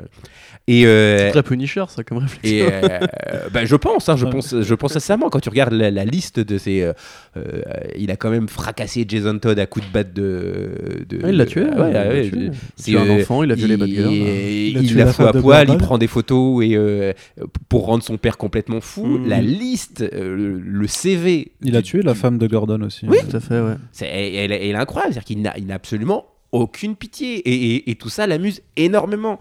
Et, euh, et donc, en fait, c'est, et ça rejoint ce que disait Arnaud euh, en, début de, podcast. C'est, en ça que je me dis que oui, effectivement, ça pourrait être un film autre qu'un, personnage d'ici Comics. Parce que, euh, euh, voilà, on, a les raisons, on- il devient fou, il y a plein de gens dans cette ville qui, voient en lui un symbole, mais on a, on a évité, vraiment évité, le moment. Et en plus, elle est dans cette... Je pense que maintenant, on peut peut-être en parler. Tu veux faire un, un rire jokerien pour passer un petit spoiler Waouh. ouais, tu sens, Wow. la, tu sens la, Attends, tu me fais peur là. tu sens la motivation. Saloperie d'Incel. Non, effectivement, allez, on, switch à la partie Nintendo. avec. Merci. Putain, mais non, mais non, mais non, Corentin. A un rigolo sur les le- réseaux bah oui, bah, justement, tu avec tu- tes petites framboises là, qu'est-ce que tu me l'avais- Non, donc voilà, on passe, voilà, notez le temps, il est, ça fait 40 minutes. On passe à une partie spoiler, du Spoiler. coup, et tu vas donc pouvoir parler de cette scène qui manque au film. Voilà. Donc, Pour moi, le, le- le moment précis où, euh, où, on aurait, où j'aurais pu euh, vraiment retrouver euh, ou trouver le, le Joker que, que, que, que je connais et, que, euh, et où je me serais dit, tiens, là-dessus, le film est- est- est- passe de bon à très très bon. Ça, c'est culotté d'avoir fait ça dans un film produit par la Warner. C'est si il l'avait montré en train de tuer euh, le personnage de, de sa voisine et, de, et, et l'enfant. Et le fait euh, qu'on on, on voit parce, ce que, parce que personnage, toi, tu penses qu'il la tue. Du coup. je ne sais pas. C'est-à-dire que le, je ne vais pas me mettre dans la, la tête, je- c'est pas moi qui ai réalisé le film, mais simplement le fait de, de voir cette femme terrorisée parce que euh, il y a ce voisin euh, qui lui a jamais parlé de la vie, enfin ou qu'elle a croisé comme ça, qui a l'air bizarre et qui se retrouve dans son salon alors qu'elle est elle, elle est en chemise de nuit, elle vient de coucher sa fille, elle a peur euh, et lui il la regarde et il fait le signe de se tirer une balle dans la tête euh, pa- parce que lui il, il est dans une relation qui n'a jamais eu lieu, mais avec elle dans, dans sa, dans sa Ouais, tête. Puis il le comprend à ce moment-là. Euh, qu'est-ce qui le, le fait qu'on le voit ensuite euh, sortir dans le couloir et on n'entend plus jamais parler de cette histoire euh, et on, re- on les revoit pas. On sait pas si elles sont en vie. euh, C'est le, cher- c'est le chat de Schrödinger quoi. C'est euh, Mais oui. euh, Et je dégaine ma carte face cachée. Killing Joke. Est-ce que le Joker a violé Batgirl On ne sait pas et on ne saura jamais. oui, mais par contre, on sait, il tu vois, y a, y a que pas Joker meurt à besoin. la fin? Il y a, euh, Est-ce que Joker meurt à la fin? Oui, voilà. Bah, le- Moi, en fait, je l'ai vu comme ça. En fait, c'est un, un interstice en mode est-ce que c'est là qu'il a vrillé? Et en fait, je vois très bien ce que tu veux dire, mais pour moi, c'est pas, une... pas un défaut, c'est une qualité au contraire. Tu vois, c'est genre. euh, On n'a pas envie en fait de vous gâcher la, la fête, j'ai envie de dire, c'est triste, mais c'est comme ça. Et déjà, on n'a pas envie de, de montrer que tu es une femme parce qu'on veut pas justement faire un film d'incel. Et ça, je, je peux comprendre que ça, ça puisse paraître pour de la lâcheté ou un, un compromis artistique, mais euh, j'ai envie de dire que j'ai pas envie de voir Zazie tu- mourir au cinéma, donc euh, je suis content, tu vois. Mais je vois vraiment ça comme une sorte justement d'ambiguïté, puisque toute sa relation avec ce personnage-là est Ouais. un mensonge, et qui, toute la chaque fois qu'on l'a vu en fait, à part une scène presse, c'était toujours un mensonge. Et là, du coup, en fait, on laisse ça en suspens pour maintenir l'idée, comme tu disais tout à l'heure, pour ceux qui sont encore en empathie avec lui, pour est-ce que vraiment il est, il- il- est-ce qu'il est, parti ou pas parti encore, mais, je pense qu'une telle scène, enfin, s'il s'il l'avait montré et de façon aussi brutale que celle du meurtre euh, après de, de, de son, de, de son collègue, s'il l'avait montré en train de, de, tuer, donc, euh, comment elle s'appelle nouveau dans le film? Je Ah, zut. Zazie la Ouais. Donc, euh, si, euh, si elle avait. Je sais pas si elle a euh, un nom. Si, si, elle a un nom. Elle a un nom. Nathalie Non, mais euh, elle a un nom, peut-être que peut-être juste dans le script, je sais pas si elle est nommée euh, par, par le film. Enfin, bref. Et d'ailleurs, dans le script, c'est pas pareil, tu vas raconter. Oui, je raconterai ensuite ce qui se passe dans le script. Et euh, s'il l'avait montré de façon vraiment très brutale, du coup, en train d'assassiner euh, Zazie et sa gosse, euh, je pense qu'au moins c'était clair. Enfin, je pense que là, le... ça aurait été impossible de, de continuer à avoir de l'empathie pour. Mais, euh, mais je pense, pas- je pense qu'ils veulent pas être clairs, ils veulent être ambigus justement. Ouais. Et c'est pour Oui, ça que pour mais- moi. euh, mais les- pour mais moi, dans ça- pour moi, te dire, ça aurait pas pu devenir euh, un film d'incel parce que y a, enfin, c'est monstrueux, tu vois. Enfin, ça serait, les gens auraient pas pu se dire ah ouais, mais cool, on va faire pareil, tu vois. Ça, ça aurait pas pu être un, un leitmotiv, tu vois, parce que ça reste un, un crime abominable, tu vois. Donc je pense, je pense que ça aurait, ça aurait permis de rajouter parce que le truc c'est que la scène. Sophie, voilà Sophie, ouais. Parce que le truc c'est que la scène euh, où, où il tue euh, son, son ancien collègue, qui reste euh, hyper graphique du coup et qui est vraiment en fait le moment où tu comprends pourquoi le film est réellement rated R tu vois parce que bon t'as tout le climat anxiogène et tout ça les insultes et ce que tu veux mais vraiment cette scène là c'est pourquoi euh, n'a- n'amenez pas des gamins de 12 ans à aller, aller voir ce film Oui, on nous a posé la question. même si, la si- question. même mais si c'est interdit au moins de 12, euh, ouais, c'est pas parce que votre gamin a 12 ans, il, il va pas dormir après cette scène-là, tu vois. Mais cette scène, elle est complètement désamorcée après parce que tu as une forme de, de- de jeu comique avec euh, le, du coup, le nain qui s'appelle. La petite personne, oui, on dit. Euh, Tu l'as nommé avant? Non, c'est pas non, non, j'avais dit Sophie Dumont, c'était Zazie. Murray. Non, non, Murray, voilà, Murray. Non, Quand je disais non, que non, mais non, Murray, c'est le mec qui présente. C'est c'est Robert De Niro. Murray. Ah oui, non. Ah oui, pardon, bah non, je pense pas du tout à. Murray avant quand je disais que le. Non, parce que Murray il est antipathique aussi. hein, pour Ah, moi, je suis pas d'accord, mais on va Bah, en on parler va en peut-être. parler. Enfin, du coup, voilà, donc le, le, le- le petit gars. Euh, t'as ouais, t'as un effet comique du coup qui for- et, et qui du coup qui enfin dans la salle où j'étais du coup provoquait euh, les rires tu vois alors peut-être que c'est fait exprès pour un peu Je euh, pense que ça s'est fait exprès. dé- désamorcer un peu le côté trop trop lourd et en, même- et en même temps ça, ça empêche d'avoir quand même la gravité nécessaire où on vient de te dire quand même le gars il le plante dans le cou puis dans l'œil puis il éclate la tête sur le truc Après enfin, ça, tu vois justement, j'ai trouvé que c'était vraiment les c'était vraiment moments pour moi les vrais, les vrais moments Joker, c'est-à-dire Ah oui. que ah bah toute cette scène là même quand les flics viennent La le blague voir qui suit après. en et plus. que et, alors, c- sa mère a eu une crise cardiaque, les flics viennent l'accuser, lui dire mais euh, c'est euh, c'est euh, à propos de la de l'assassinat de ces mecs de Wall Street et que lui il leur dit mais ma mère elle vient d'avoir un AVC, foutez-moi la paix et qui s'en va et qui se prend la porte. Ça, c'est tout petit détail. Il y, en a deux en fait dans le film. Cette porte et le, et le fait que bah, la, petite personne n'arrive pas à attraper le loquet pour sortir de. Ça, j'ai trouvé qu'on était vraiment dans le, dans le registre du, euh, bah, de, de l'humour du, du, de cet humoriste qu'est le Joker. C'est-à-dire Oui, que bah oui, oui, il vient de tuer quelqu'un. Ça, c'est quelque chose. Dans, dans- dans la logique du Joker, je dis ça, ça doit le faire rire. Il voit quelqu'un qui, qui, qui a peur pour sa vie, qui vient de voir euh, quelqu'un se faire trucider, et il veut, il veut s'enfuir, et il peut pas parce qu'il est trop petit. Ça, j'imagine que c'est typiquement le genre de, de, de, Ouais. de Ouais, blague que le Joker euh, apprécierait. euh, et, euh, et, et je me suis dit, voilà, là, là, là, il commence à avoir du matériel pour Mm. son stand-up macabre. C'est-à-dire, c'est ça qui le fait rire, ce moment où, Ouais. où t'es dans un truc horrible et t'as le, t'as le truc, ah, je peux pas attraper le loquet. Puis d'ex- d'expérience en comics, le Joker a souvent eu des sidekicks qui étaient justement des personnes de petite taille ou des Oui. handicapés. Du coup, il, il a, il a ce côté justement, c'est c'est un petit peu le monde du cirque, encore une C'est un fois. Tu freak, vois, hein, c'est ouais. voilà, Mmh. c'est- c'est l'hommage à Fricks, euh, le film Fricks avec les personnes handicapées qui font des spectacles de monstres en fait. Et il y a ce côté-là, mais par rapport justement à ce que tu disais au côté graphique de cette scène-là, euh, la différence c'est que le mec qui se fait tuer, euh, j'ai pas envie de dire il le mérite parce que bah, c'est un connard bah, personne ne mérite de se prendre un, euh, un, un schlass comme ça dans la gorge. Mais, Mais mais tu touches c'est- du doigt quelque chose. Enfin, Voilà, ce que tu vois, c'est que entre guillemets, tu peux supporter de voir ça parce que tu sais d'où ça vient. Sophie Dumont, elle a rien fait, tu vois. Mm. S'il la tue, c'est vraiment gratos, et s'il tue l'enfant, c'est encore pire. Que là, pour le coup, Mais tu ça peux. mais je- Si t'es en empathie avec lui, tu peux quand même considérer que Mais- quand il tue ce mec-là, entre guillemets, l'autre il l'a pas volé, tu vois. Enfin, il lui a filé le flingue, euh, tu il vois, fait virer. euh. Pour moi, c'est la logique, c'est la logique disais des, avant. des, des- des anti-héros. C'est-à-dire que euh, je suis vraiment. On va parler euh, de, de conviction personnelle. Moi, je suis opposé à, à la peine de mort et ce genre de choses. Tu vois, j'ai des grands discours dans la vie de tous les jours euh, avec euh, mes, mes amis autour d'un bol de quinoa euh, développement durable, de avec mon jus détox, Mais j'en etc. crois, j'y reviens pas. Le mec voilà, fait du vélo sous la pluie et tout. Non, mais voilà, c'est exactement. C'est genre de, genre de, de, de, mec vraiment que, profondément tu es, parce qu'il est tellement bien pensant, euh, mielleux, etc. Je suis ça. On n'avait pas dit qu'on arrêtait de recevoir des gauchias à Ouais. Comics Blog Mais, mais. c'est On Guillaume Meurice Non, mais je, je- je- je l'assume, bah, la prochaine fois, j'aurai avec Guillaume. Il- là, vous verrez un vrai. Ouais. Bon, on est Ah, partant. je suis même pas un Mais il est padawan. vegan moi. lui en plus. Ouais. euh. Et, euh, mais quand je vais au cinéma, euh, je passe une sorte de contrat. je, peux, je passe à droite. Voilà, c'est-à-dire, voilà. C'est-à-dire que je- j'arrive démocrate, le temps du film, je suis républicain. Et c'est vrai, et ça a toujours été comme ça. C'est-à-dire que moi, le temps d'un film, euh, le justicier dans la ville, Oui, euh, moi, sûr. putain, t'as tu, tué sa femme, sa fille, mais retrouve-les, accroche-la à la voiture, traîne-les, dans... et je Mm. veux voir leur visage avec les yeux qui, qui, qui, qui partent en, en lambeaux. Ça ne me gêne. Le temps d'un film, c'est une catharsis. Je veux voir ça. Pareil.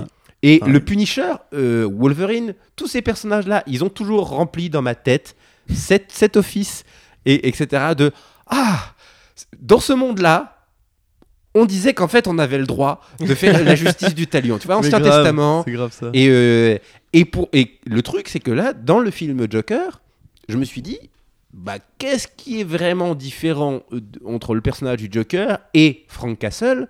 Dans le sens où le, le type, euh, le- son collègue, c'est un gros enfoiré qui lui file le flingue, qui le fout dans la merde, qui euh, fait des faux témoignages. Depuis le début, euh, le mec, c'est un connard fini. Euh, bah, bon, bah, il le zigouille, je comprends. Je suis au cinéma, je suis devenu républicain dans la salle. hein. Je, suis- je- je- T'as ta Oui, frère, tu sais, qui est dans la voilà. salle avec son chapeau Coetex. ah il ouais, ouais, mec, ouais, t'as raison. Les mecs de Wall Street, ils sont là, ils sont bourrés. Il y a Il fait- il fait euh, comme cinq minutes Bah, avant, ils sont quasiment quoi, en train ouais. de d'harceler une nana. Non, non, il a Oui, harcelé, hein, clairement, hein. Et ensuite, ils de arrivent, ils, se mettent à trois pour le taper alors que lui. Cette scène, elle tue. tu vois, je comprends pourquoi il les zigouille. Euh, ensuite, euh, Murray qui le fait venir, euh, qui a fait un dîner de con avec sa vidéo, en Mm. disant, ah, vu comme il est pas drôle, et il, a le culot de la vie. Il le bute aussi. Ah, ça, je Donc, trouve par contre, fait- ça va trop loin là, tu vois, quand il bute Murray pour moi. Bah non. Bah non, pour Non, moi, non, euh, je- il a- c'est- il- c'est tout un processus. sa mère, il, il comprend que alors, qu'il a sacrifié toutes les, sûrement les, les plus les, les- bah, les- les années de sa vie où il était, où il était jeune, tu vois, à la laver, à, à lui donner des soins, euh, à, à s'occuper d'elle. Il, il apprend que elle, quand elle était quand elle était en mesure de faire la même chose, elle l'a battue. Elle lui a tapé dessus. Et, euh, le problème, son handicap euh, qui fait qu'il a été interné, qu'il a été suivi et tout ça, c'est dû euh, à des coups et à des traumatismes. Qu'il la bute. Eh ben, comme je suis œil du talion dans, le- dans- dans la salle, je dis, bah, il a raison, ce qui fait que à aucun moment. Mais surtout que c'est pas sa vraie mère au final. Oui, c'est pas. Oui. Donc, donc tu m'as- Pour moi, c'est pas, c'est pas, c'est pas un super vilain à ce moment-là. C'est un anti-héros. C'est-à-dire que euh, il est, il n'y a pas une grosse différence entre euh, Wolverine, Frank Castle et ce Joker. Si jamais, par contre, il me montre euh, tout d'un coup qui zigouille Sophie Dumont, là, je fais oh merde, c'est un super vilain. C'est- subtil au cinéma, mais en fait, je, je trouve que euh, c'est des moments où tu, tu suspends énormément de, de- de- de choses quand tu te confies à un réalisateur et à un metteur en bien scène. sûr, bien sûr. Et, euh, et je trouve que euh, ça aurait été courageux d'assumer euh, le, le- le- voilà ce, personnage, ce moment où il, franchit la barrière, où, où il va trop loin pour le, public lambda. Euh, non, là, tu ne le suis plus. Je trouve que, mais je trouve que c'est bien aussi. hein. Il y a plein, de, films où le personnage que je trouvais un petit peu cool parce qu'il il avait le swag et tout, et tout d'un coup il fait un truc euh, où je me dis ah non, là c'est too much, mais je suis obligé de le suivre jusqu'au bout du film. Et ben ça, je trouve que c'est des films euh, bah, qui non seulement qui restent en tête longtemps, mais qui, qui, euh, mais qui testent ton, ton degré de- d'acceptation, de, de suspension de moralité le temps d'un film. Je suis pas en train, je, je suis pas en train de faire un film moral. Je suis en train de vous, de vous présenter un, personnage qui a un parcours qui n'est pas le vôtre. Mais voilà, est-ce que vous allez le suivre euh, et jusqu'où Euh, Et ça, je trouve que le cinéma, il, a aussi pour but de, de- questionner le spectateur euh, là-dessus. Et là, Joker de Todd Phillips tel qu'il est mis en scène, ça reste un film moral. Je, je suis pas d'accord. Je trouve que justement, en ne choisissant pas d'aller trop loin, il, il- reste à la, à la bordure en fait. Il reste à la frontière. Et les débats qui suscitent prouvent que ça marche, puisque justement, tu as ceux qui vont dire oui mais non, d'autres qui vont dire non mais oui. Et d'ailleurs, depuis que le film a été vu à la Mostra, tout le monde ne fait que se poser la question est-ce que c'est un film dangereux ou pas? Et en fait, si tu veux, moi quand il va trop loin, c'est quand il tue Murray, tu vois, par exemple. Parce que Murray, enfin, je veux dire, il a juste fait une blague sur lui. Il est pas censé être au courant que c'est un handicapé. Euh, et typiquement, la scène. Parce que sais, on, on parle du, du scénario et des choix de, scénario, mais tu as aussi la mise en scène. Euh, pourquoi est-ce qu'il suit, par exemple, le, le troisième mec de Wall Street dans la rue pour essayer de le flinguer? Pourquoi il fait ça alors qu'il pourrait très bien?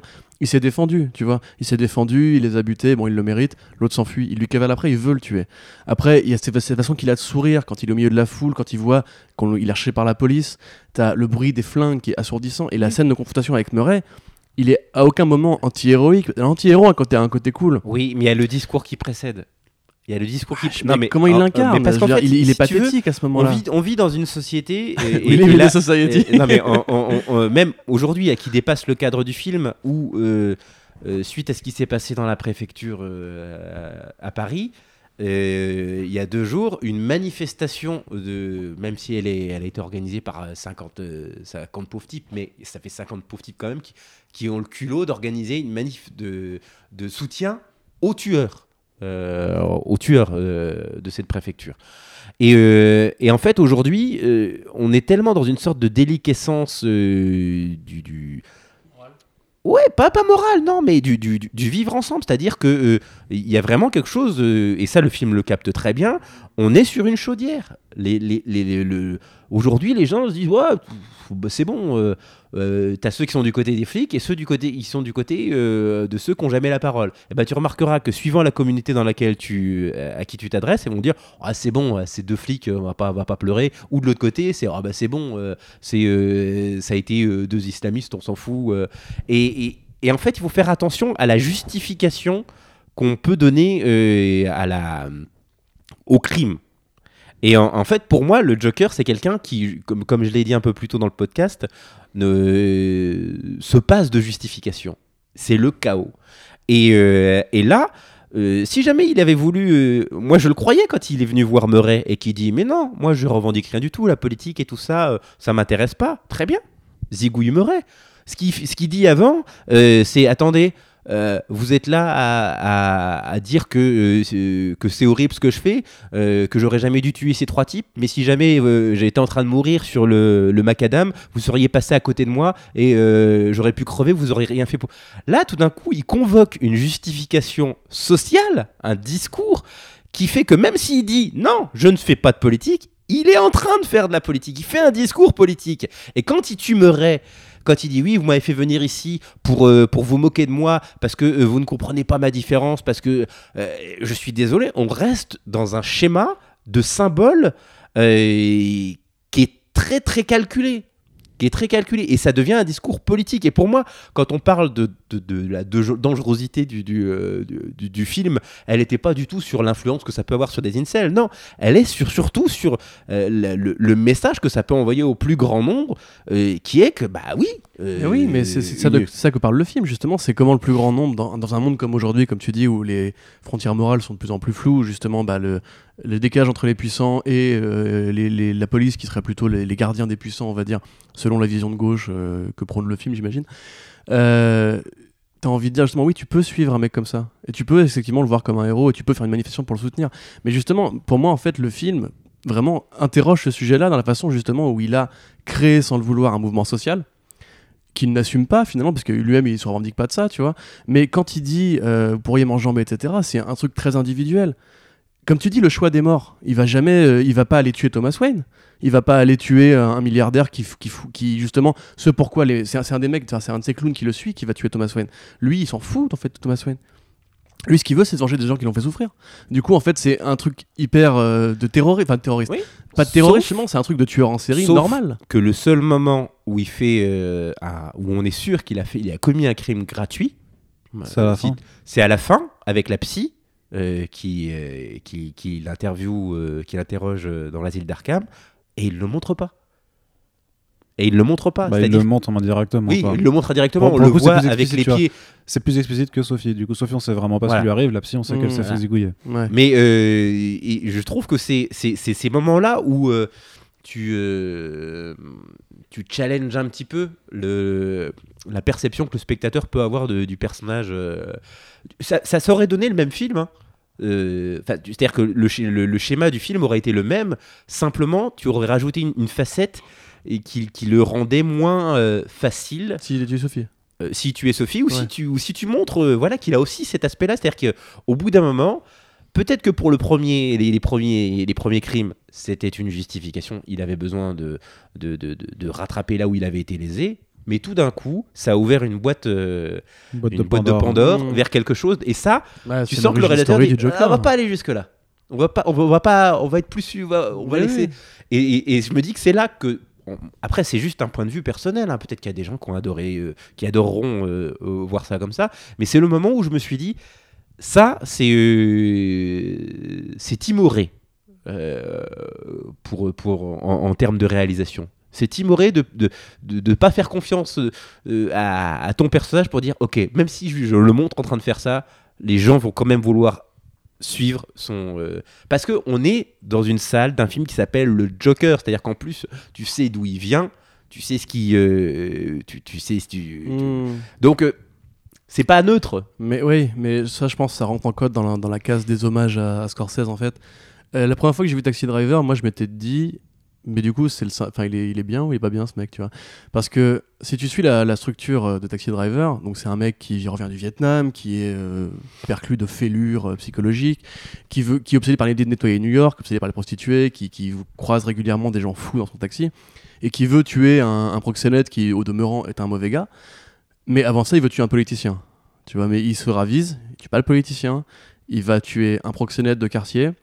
Et euh, tu comprends en fait sa, sa lutte à lui, elle est, c'est une lutte de fasciste. C'est Mm. une lutte de, de, de mecs euh, d'extrême droite qui considèrent qu'il faut nettoyer les rues, qu'il faut se faire un corps parfait, ce qui est un truc qui interroge beaucoup le présent aussi d'ailleurs, justement comment l'extrême droite commence à s'approprier l'idée du corps musclé, et qu'il y a beaucoup de, de vidéos qui parlent de ça sur Internet. Euh, mais la fin du film ne propose pas de jugement. À la fin du film, si Bill Shepard monte dans son taxi, il lui parle comme il parlerait à un être humain normal. Il a été célébré en héros par la presse. Et t'as ce regard qu'il fait dans son rétroviseur, qui est un regard au spectateur, en mode vous êtes les seuls témoins de ce qui s'est vraiment passé. Et je trouve que la fin de Joker, en fait, justement, te, te parle à toi, en fait, et te dit, voyez, dans la rue, on me prend pour un héros, etc. Mais vous, en fait, vous savez. Vous, vous savez je suis le Joker. Et vous savez ce qu'est le Joker. Donc vous pouvez pas me voir comme un héros. Et je pense que la fin, en fait, évoque cette espèce, justement, de miroir brisé avec le spectateur. Ah bah, qui... tu vois, c'est là que je pense qu'il y a une ambiguïté. Ah, Là, j'ai- ça c'est bien ça. Là, je trouve qu'il y a une- euh, je ambiguïté euh, où, où je trouve que les choses ne sont pas si claires. C'est Pas clair du tout, c'est euh, super obscur. c'est pour moi j'ai vraiment l'impression qu'il y a eu une inversion euh, une nuit terrible qui donne naissance à Batman euh, et ben là on a eu une vie terrible qui donne naissance à, à- à Joker héros social euh, incompris euh, et, euh, et, et c'est ça c'est un, ça c'est un truc que j'ai trouvé qui me gêne qui, ouais qui, me gêne sur le film. Mais en fait ça m'a fait penser pour illustrer ce que, ce que je veux dire plus précisément, à un film d'Almodovar, je crois que c'est Parle avec elle, euh, où tu as cet acteur euh, de, de- de- qui joue dans beaucoup de films euh, d'Almodovar, qui, joue l'infirmier, qui a l'air tout gentil, qui s'occupe d'une nana qui est dans le coma. Et, euh, et tout le film, c'est vraiment montré avec le savoir-faire d'Almo- d'Almodovar, c'est lumineux, il y a, il y a ce côté très chaleureux, très humain. Et tout d'un coup, dans le, au fur et à mesure que le film avance, tu te rends compte que euh, eh ben, il, il a violé cette, euh, Ouais. cette femme dans le coma. Et, euh, et c'est terrible parce que tout, en- en- en- Spoiler, hein, du coup. oui, mais- spoiler, mais t'es dans le film, et, mais, et je me souviens de l'effet que ça m'avait fait parce qu'en fait, euh, Ça- toute ça- la mise en 17 scène, ans, quand même, Moi, je l'avais pas vu. C'est. euh, c'est euh, T'as vraiment l'impression qu'il il utilise même des techniques de cinéma. T'as vraiment presque euh, le, le- cinéma des années 30, tu vois, quelque chose une comédie romantique, et tout d'un coup, paf, tu te rends compte que le type qu'on te donne à suivre, et et vraiment, là pour le coup, en empathie avec lui parce que t'es de son point de vue, tu comprends que ce type, c'est un violeur. Et il a violé quelqu'un qui était dans le coma. Et c'était pas du tout mignon comme les, les- ou romantique comme le, début du film te laissait. Eh ben ça, ça m'a fait ressortir du film, et c'est pour ça que je l'ai jamais oublié. En ayant euh, où, où tu t'interroges, tu euh, le, le film est énorme, l'interprétation de ce personnage est énorme aussi, et, euh, et, et en même temps, je trouve que c'est une mise en scène et un, des choix de réalisation courageuse et osée d'aller jusque là. Et en fait, euh, euh, Je trouve ça va pas assez loin du coup. Là. bah, je pense qu'avec un, un acteur, Mm. surtout avec une Rolls comme euh, Joachim Phoenix, ah, ça, je pense que là, Comme qui? Comme Joaquin, Ah. euh, je pense que tu Ah, un avais, V12 là. hein. totalement la possibilité de, de montrer euh, cet aspect et, euh, et que même là-dedans, ça, ça te pose question en tant que euh, spectateur dans la salle, dire Ah, c'est horrible, mais en même temps. Mm. euh, je dois, être- je dois avoir un truc de cassé parce que je, je- je comprends et en même temps c'est horrible et euh, et, euh, et c'est vrai que euh, moi c'est un truc qui, qui, euh, qui m'a manqué dans le film Ouais. après voilà tout, tout se tient hein, mais vraiment c'est cet aspect là parce que je trouve que euh, Autant il y a des personnages de, de super vilains dans les films de comics, tu vois, qui restent assez, assez, je reste assez distant, c'est-à-dire, tu vois, Magneto, Doctor Doom, voilà, Ah, Magneto was right. voilà, c'est- et autant le, le Joker, je me suis toujours dit, c'est c'est quelqu'un qui, euh, qui fait peur dans le réel aussi Mm, mm, carrément. Mm.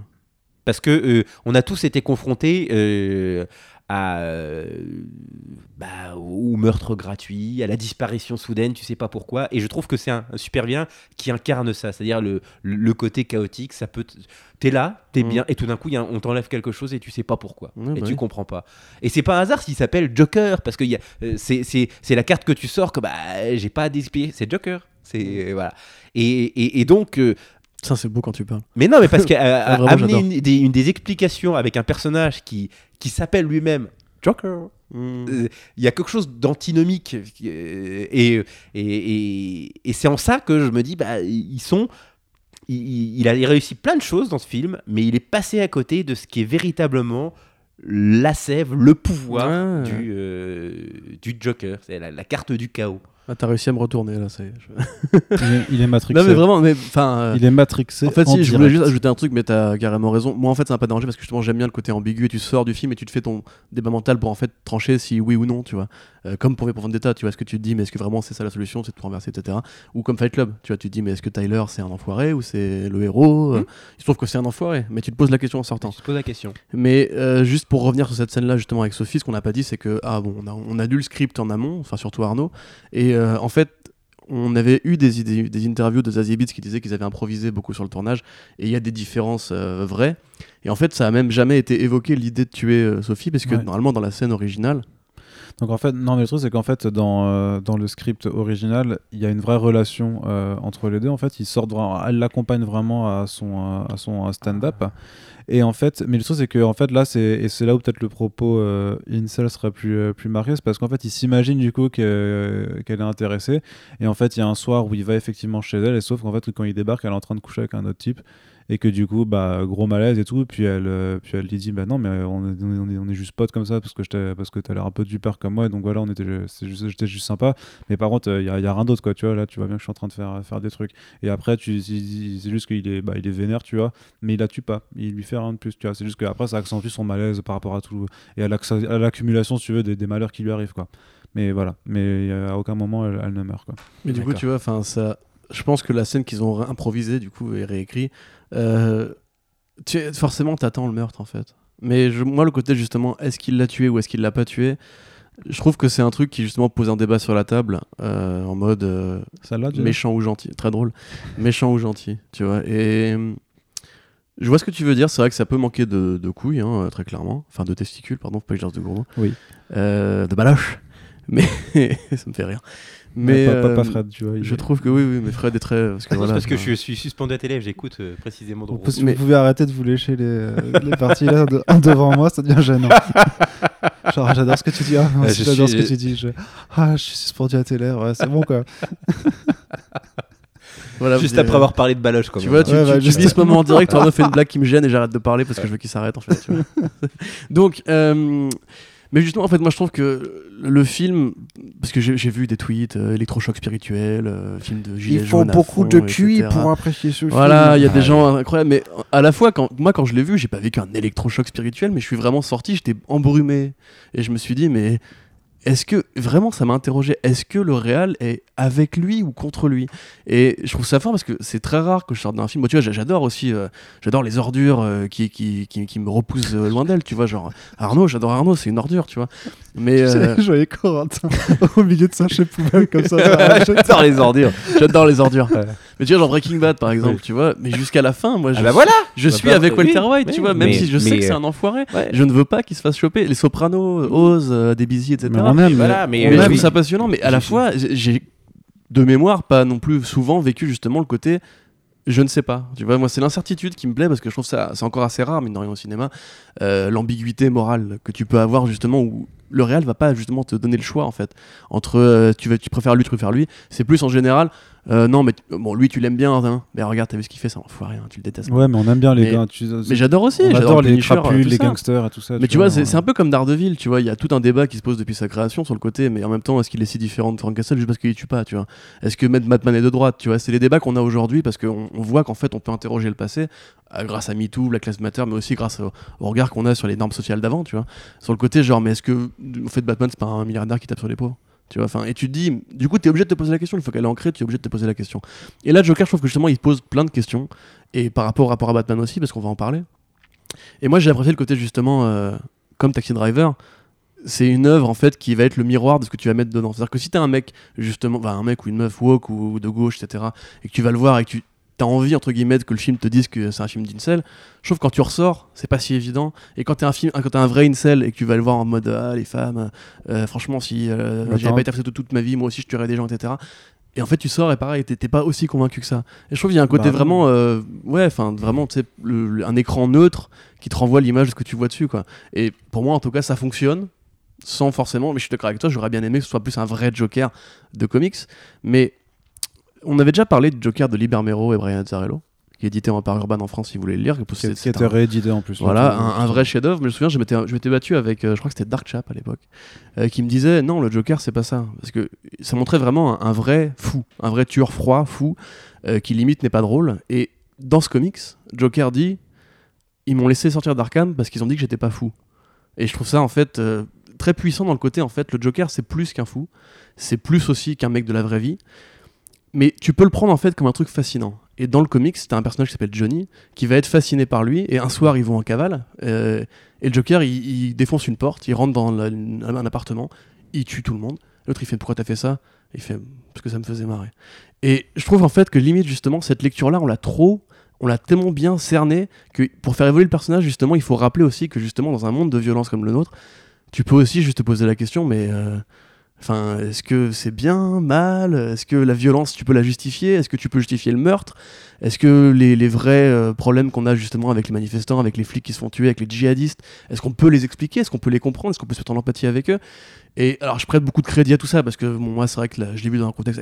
L'actualité prête beaucoup aussi à, à Joker, à son sens, quand il a été écrit, c'est pas pareil. Mais je trouve justement le côté euh, neutre, flou, euh, permet de parler de tout ça aussi. Et je trouve que du coup, bah, il marche bien à ce niveau-là. Après, effectivement, si je voulais avoir un film Joker de Brian Azzarello et Libermero, oui, j'en ai pas pour mon argent, là, très clairement. Voilà, c'est la fin de cette longue tirade euh, qui part dans tous les sens. Je veux savoir si, est-ce qu'on peut faire un aparté juste sur l'acting du coup pour reparler de la performance de Rockin' Phoenix? Ou est-ce que tu veux Euh, juste, je voulais rajouter un truc. pour euh, restructurer un peu juste Ouais, par rapport à ce que tu disais sur Batman aussi, euh, je trouve ça intéressant que Thomas. Wayne dise à la télé euh, que les vrais héros ne portent pas de masque et que, euh, et que des mecs qui se, ma- qui se maquillent pour aller rendre la justice dans les rues, c'est des connards, parce que du coup c'est amusant par rapport à Batman. Mais aussi, il y a Renaud de Cinématrack qui a écrit un article là-dessus. Euh, et tu, l'as- tu m'avais fait la réflexion d'ailleurs en, en quittant la salle, c'est que du coup le meurtre des parents Wayne, beaucoup le voient comme un truc gratuit et euh, une référence fan service, mais ça change aussi la dynamique en en faisant un meurtre politique Oui, bah oui, c'est ça. qui explique du coup d'ailleurs pourquoi le mec arrache le, le collier de perles sans le voler les perles et qui en fait encore une fois dans le présent euh, par rapport au débat qu'on a aujourd'hui sur Batman, le- ce milliardaire bienveillant qui, qui frappe des mecs qui n'ont pas une enfance facile et qui sont devenus fous, je trouve ça vachement intéressant parce que mine de rien, il y a un côté genre, et si le Joker était arrivé avant Batman euh, avec sa, sa grandeur et son côté euh, chaotique, nihiliste, et ça rappelle que c'est les deux faces d'une même pièce, mais si le Ah bah. Joker arrive avant, le monde est juste plus violent, alors si Batman arrive après, le monde est plus ordonné, tu vois. Non, mais c'est sûr. hein. De toute façon, c'était euh, pour moi, c'était un- le, le- le- la réponse du berger à la bergère. C'est-à-dire qu'on avait vu avec Tim Burton, Tim Burton euh, que c'était lui qui, euh, qui avait créé le Joker. Euh, bon, bah, euh, des décennies plus tard, euh, c'est le Joker qui crée Batman, euh, mais dans un monde qui a été créé par le père euh, de Batman. Donc, quel- quelque part, c'est le père de Batman qui a créé l'ennemi de son fils. Et euh, il va donc devoir ré- réparer les, Gotham. euh, les, les, euh, les- les péchés du père. Enfin, c'est, euh, là, on est tombé dans un truc. euh, Mais ce qui en même temps prouve que le, le- le personnage euh, peut supporter les multiples réécritures que, de part et d'autre, que ce soit Mhm. Batman ou le Joker, qu'il peut y avoir différentes versions qui co- cohabitent. Oui, oui. Et euh, ça, il n'y a, y a aucun, euh, y a aucun, aucun problème là-dessus. Moi, ce qui me, ce qui m'a fait sourire aussi, c'est qu'on, j'ai beaucoup entendu parler de, de références à Scorsese, euh, mais il y a surtout euh, une référence qui est essentielle dans le film et dont on n'a pas encore assez parlé, euh, c'est celle d'Alan Moore, Ah, oui, qui est quand même énorme dans le film parce que euh, là pour les besoins d'un- d'une émission euh, je me suis refait les Watchmen également. Donc Killing Joke euh, souriez la filiation elle est évidente sur les origines du Joker. Mais en plus le personnage de Rorschach dans Watchmen euh, j'en suis j'en mettrai ma main au feu a servi d'inspiration euh, à, bien des points euh, pour l'écriture de ce- cette version du Joker. C'est-à-dire que dans Watchmen, il y a ces dialogues entre Rorschach et le psy Malcolm Long où euh, le psy euh, explique que euh, il a, Rorschach a été battu, maltraité par sa mère, qu'il avait un fantasme vis-à-vis d'un père absent qu'il s'est imaginé beaucoup plus... alors qu'on sait très bien que le père de Rorschach, c'était un mec qui est, passé, qui s'est tapé sa mère et qui a disparu. Et lui, Rorschach, lui, il en fait une figure, c'est forcément quelqu'un qui travaille pour le président, quelqu'un de riche, tu vois, qui incarne... Et en, en fait, c'est c'est un truc que tu retrouves dans l'écriture du, personnage euh, du Joker, et même quand euh, il y a cette scène avec Murray à la fin euh, où il, dit mais pourquoi les gens, pourquoi ce monde est si pourri, pourquoi les gens manquent de, civisme, pourquoi ils sont, les gens sont pas sont pas cordiaux les uns avec les autres? T'as Murray, Robert De Niro, qui dit oui, enfin vous avez peut-être une vision un peu biaisée de la société. Il y a aussi des gens bien. Or, c'est exactement le discours du psy Malcolm Long dans Watchmen qui lui dit euh, oui, vous, c'est votre, euh, c'est votre enfance qui connote. euh, Il y a aussi des gens bien. Et Rorschach lui dit oui, des gens bien comme vous. D'après vous, pourquoi vous passez du temps avec moi? Il y a plein de gens dans cette prison qui ont fait largement pire. C'est pas eux que vous interrogez. Vous vous interrogez moi parce que vous savez que vous pouvez avoir la possibilité d'avoir un Pulitzer euh, euh, ou je sais pas ce qu'on, un prix Un prix, un prix euh, psychanalytique. pa- Parce que je suis, euh, je suis connu, euh, je suis un, un, un- un vi- un- un- un vigile masqué, et, et, et- et voilà pourquoi vous êtes avec moi. Donc vous le faites par intérêt. Et c'est exactement ce que Arthur Fleck dit à- au personnage de Robert De Niro. Il dit oui, vous m'avez fait venir ici juste parce que vous voulez organiser un dîner de cons, vous avez passé ma vidéo, et donc vous n'êtes pas quelqu'un de bien aussi. Et je me suis rendu compte que finalement, dans tous les articles, parce que beaucoup de choses ont été dites sur euh, Joker, où on a cité Scorsese, etc., euh, eh ben on a quand même, et la presse généraliste n'a pas cité, à mon avis, l'influence principale de ce film. Et, elle est importante parce que on n'arrête pas de dire oui, voilà un film qui a réussi à faire oublier que c'était un film de comics. Ah bah non Non, non C'est un film mais, euh, de comics et euh, il n'y avait pas besoin d'aller chercher jusqu'à Scorsese et, et les, les cinémas des années 70 pour il y a ça aussi dans le monde du comic book. Et Alan Moore avait déjà balisé tout ça et je suis convaincu que le, un scénariste à qui on commande le film Joker il y souriait, il se dit ah j'aime bien le style d'Alan Moore, forcément euh, sûr. il lit Watchmen euh, dans la foulée et il se dit ben voilà ça c'est euh, ça rentre dans le cadre du schéma que j'ai envie de dé- développer, il prend un, il picore un petit peu par-ci par-là, mais je le répète, Joker, ça reste un film de comic book. Et si vous pensez que c'est un vrai film qui ne fait pas film de comics, c'est que vous n'en avez pas lu assez. Parce que euh, il y a des auteurs qui ont traité ça. Et, euh, et, et là, pour moi, bah, celui qui, qui, est, qui est pas au générique, mais qui devrait l'être, parce que il, il est quand même très présent Bah dans la oui. manière de dé- dépeindre cette société. Les masques, Les les, masques, les pour Vendetta. voilà, c'est- La, musique à la fin sur la, la oui, foule en colère mais est oui. masquée. C'est, oui. Alan Moore est partout Oui. dans nos cœurs. Dans nos têtes, Dans, dans mon cœur, il est dans nos corps. Dans nos corps. C'est vrai Non. que c'est- peut-être le moment où, as vraiment, où tu, peux, tu peux croire d'ailleurs que le réalisateur prend parti avec cette iconisation justement du, de Joker sur. Où là, par contre, il se fait son, son Justice Mind, quoi. Oui. Euh, et euh, où, euh, où il est acclamé par la foule, où t'as vraiment. Il est, enfin, il, je crois il met les bras en croix, tu vois. Enfin, il fait. c'est- Ouais, et puis il se refait une petite scène de. de- Après, ça danse. danse il, aussi, tu vois. arabesque. euh. C'est quoi d'abord? Pourquoi, pourquoi la danse du coup? Parce que ça revient vachement. Ouais, tu, on parlait tout à l'heure aussi de ça, du côté genre, euh, j'ai passé d'indices qui me disent qu'il est fou. Moi, quand il a tiré la scène de façon de Charles Bronson, euh, Injustice, dans, Injustice dans la ville, quand il tire dans le métro, il cavale, etc. Et Et qu'apré, pour, il danse. pour, pour comprendre ce qu'il a fait, pour le mettre en, en perspective de sa propre santé mentale, il danse. Et là, elle est... Oh, j'ai un moment de gêne en mode qu'est-ce qu'il fait? Parce que ça commence, c'est très lent, Ouais, en même temps, c'est très beau. diffus, et c'est très beau. Ça devient beau, mais au début, tu te dis quand même Parce que c'est il là où t'as as le plan qui a donné lieu au premier poster, tu vois, où il regarde vers le haut comme ça, il a, les, Ouais, il a ouais. les yeux complètement, euh, complètement fous. Mais il, danse beaucoup dans ce film. Moi, je- le film ça aurait pu s'appeler le, le, le danseur, the, the- the Dancer, tu vois, ça n'avait pas été le Joker.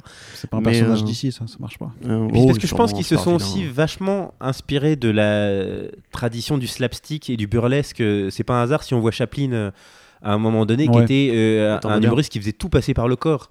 Et, euh, et donc euh, je pense qu'il y a à la fois la dimension stand-up et aussi la dimension quand il se prend la porte par exemple. On est vraiment dans quelque chose de très burlesque, Ouais, très Buster sûr. Keaton, Son, très. euh, son pas de danse quand il arrive sur scène chez Murray, c'est le, c'est ce que fait Chaplin en patin à roulette quand il tourne sur Mhm. lui-même dans, Oui. dans les trucs en fait. C'est Oui, la oui. même chose. Viens juste de remarquer. Voilà. Et pareil, quand il court après les jeunes dans la, dans la ruelle avec ses chaussures trop grandes et qui dérape euh, comme ça, Mhm. euh, ou qu'on le voit courir dans les couloirs le de... gros coup dans la On est vraiment euh. dans, euh, dans cette construction du gag physique. Mm. Euh, Il, il est un... Ouais. Il, il- il est même des fois plus clown dans son corps que dans ses propos. C'est presque cartoon, quoi. Il, il serait presque aussi plus Keaton que, que, que Chaplin, puisque Oui, oui. Bon, beaucoup de gens ont décrit l'humour de Buster Keaton en disant que c'était justement un, un enfant dans un corps d'adulte qui comprenait pas le monde autour de lui et qui a toujours cette espèce de bouille très triste, très morose par rapport à, à l'environnement, qui les aventures rigolotes qu'il vit en fait. C'est c'est le clown blanc en fait. Et là, il y a vraiment de ça, mais enfin. Même il y a la musique du coup de Jimmy Durante, euh, Smile, qui du coup est utilisée. La reprise étant moderne aussi. Euh, mais t'as plein aussi de musiques qui reprennent comme ça des vieux thèmes de musical euh, avec le, enfin qui reprennent de manière ironique des, des chansons qui parlent de la vie et de l'ironie du désespoir de la vie. Et enfin moi cette scène par exemple où il, il entre dans le cinéma où les 1% euh, se gargarisent d'un film en 35 mm, les temps modernes, et qu'il apparaît devant justement le projecteur, et que du coup tu vois la lumière de projecteur qui l'entoure pour te dire c'est du cinéma, c'est une tradition de d'acteurs comiques. Enfin, ça défonce quoi. Enfin, j'aime beaucoup ça, ces petites scènes là. Qu'est-ce qu'il intellectualise tout, ce Corentin, quand même? Mais non, mais c'est vrai. Non, c'est mais un je très pense beau que plan, c'est un euh, très la- beau la- plan. le plan m'a frappé aussi, euh, et même jusque à ce costume de, de groom. Oui, bien sûr. qui- improbable, tu vois, tu, tu le vois passer comme ça par euh, le- le- l'entrée alors qu'il y a un corridor de flics Ah oui. et tout de suite après il ressort avec ce costume de Ce groom. qui est très Batman aussi. Oui, d'ailleurs, on, euh, on est dans quelque chose de, euh, de très cartoon, euh, Mm. euh, truc mal fermé, euh, Ouais. un peu, je suis déguisé en groom. euh, Bah, même la fin est très cartoon quand tu le vois courir dans un sens puis Mais dans oui, l'autre. oui, bien sûr. Bah oui, et c'est, même euh, le le ça The fait euh, de- voilà. de, des Looney Tunes. Quoi, Ouais, tu vois, ouais. c'est- Bah, et même fait film, bah, vieux, vieux film. euh, Bah, à une époque, on mettait les génériques de films au début, en fait. C'est pour ça Mm. qu'il y a toujours 3 minutes avec une grande musique et tout. Et c'est après qu'on a commencé à mettre les crédits à la fin. Et du coup, le End, typiquement, fait vraiment. euh, Mm. Ouais, c'est hommage au vieux cinéma, encore une fois. Quoi. ouais. Au ralenti, avec la musique qui démarre, etc. Enfin, c'est. Du coup, J'aime Rock and beaucoup. Phoenix. Rock- Rockin' Phoenix Euh, bah, bah, Oscar Bah, je, Ah ouais je, je vois peu de gens qui vont lui tenir la dragée haute par rapport à ça. hein. En Ah vrai, ouais même dans ceux qui n'ont pas aimé le film, j'ai vu personne dire qu'il avait pas fait un truc extraordinaire. C'est, on en parlait avec Océane et elle me disait, enfin elle me disait, elle disait, euh, à un moment donné, t'oublies que c'est Joaquin Phoenix. Et t'oublies euh, tous ses rôles précédents, tu vois juste ce personnage. Hmm. Parce qu'il le campe tellement bien, mais il n'y a pas, qu'on parle de transformation physique, on se rappelle que Tom Hardy avait pris 15 kilos pour jouer Bane, et à l'époque tu voyais quand même Bane surjouer en prenant un accent bizarre. Là tu vois vraiment un être bizarre, difforme, qui occupe l'espace avec grâce quand il danse, et qui est gênant l'instant d'après, qui joue merveilleusement bien avec les, les éclairages, les décors, enfin, pour moi il est parfait tout le temps. La scène où il danse sur l'escalier, euh, Non, ça, la défense. ouais. c'est mais enfin incroyable. Même quand il danse incroyable. avec sa mère et tout, hein, euh, Oui. il- il- parce qu'il a, il y a des moments, il arrive même à être beau. euh, tout il est moche et tout d'un coup tu, tu- Mm. tu le trouves beau. Enfin, c'est, c'est- Et en même temps, il, il est très intelligent parce qu'il a réussi à cocher euh, les, les cases de tout ce qui peut gêner différents groupes de- d'individus. C'est-à-dire que à des moments, ça va vraiment être le côté euh, handicapé mental. À d'autres moments, il va amener une sorte de, de, de, de, préciosité un peu, Oui. un peu féminine. Oui, oui, oui. euh, euh, où tu- il joue beaucoup avec ses Ouais, épaules, comme tu ça. vois, où tout d'un coup, t'imagines bien qu'un mec dit Attends, mais là, c'est, il est gay. Et, et, et tu vois, il joue vraiment sur, sur plein, plein, plein de facettes de, de, différentes communautés qui peuvent se, se dire Voilà, là, là, ce moment où il a joué ce, ce type de Joker, là, ça me plaisait moins. Euh, et en fait, il, il, ouais, il fait une sorte de, de, de, de- chemin de, de, tout ce qui est déplacé. Et euh, alors attention, pas en train de même, dire même que- flippant, même mais flippant. voilà, mais sais, quand il c'est- est à l'asile d'Arkham et qu'il veut le dossier de sa mère et qu'il lui dit, euh, euh, enfin, qui- qu'en gros il fait peur à Brian. Tyree Henry, tu vois. Mais oui, à tous les niveaux. Effectivement, je me suis posé la question sur ce côté efféminé, Hmm.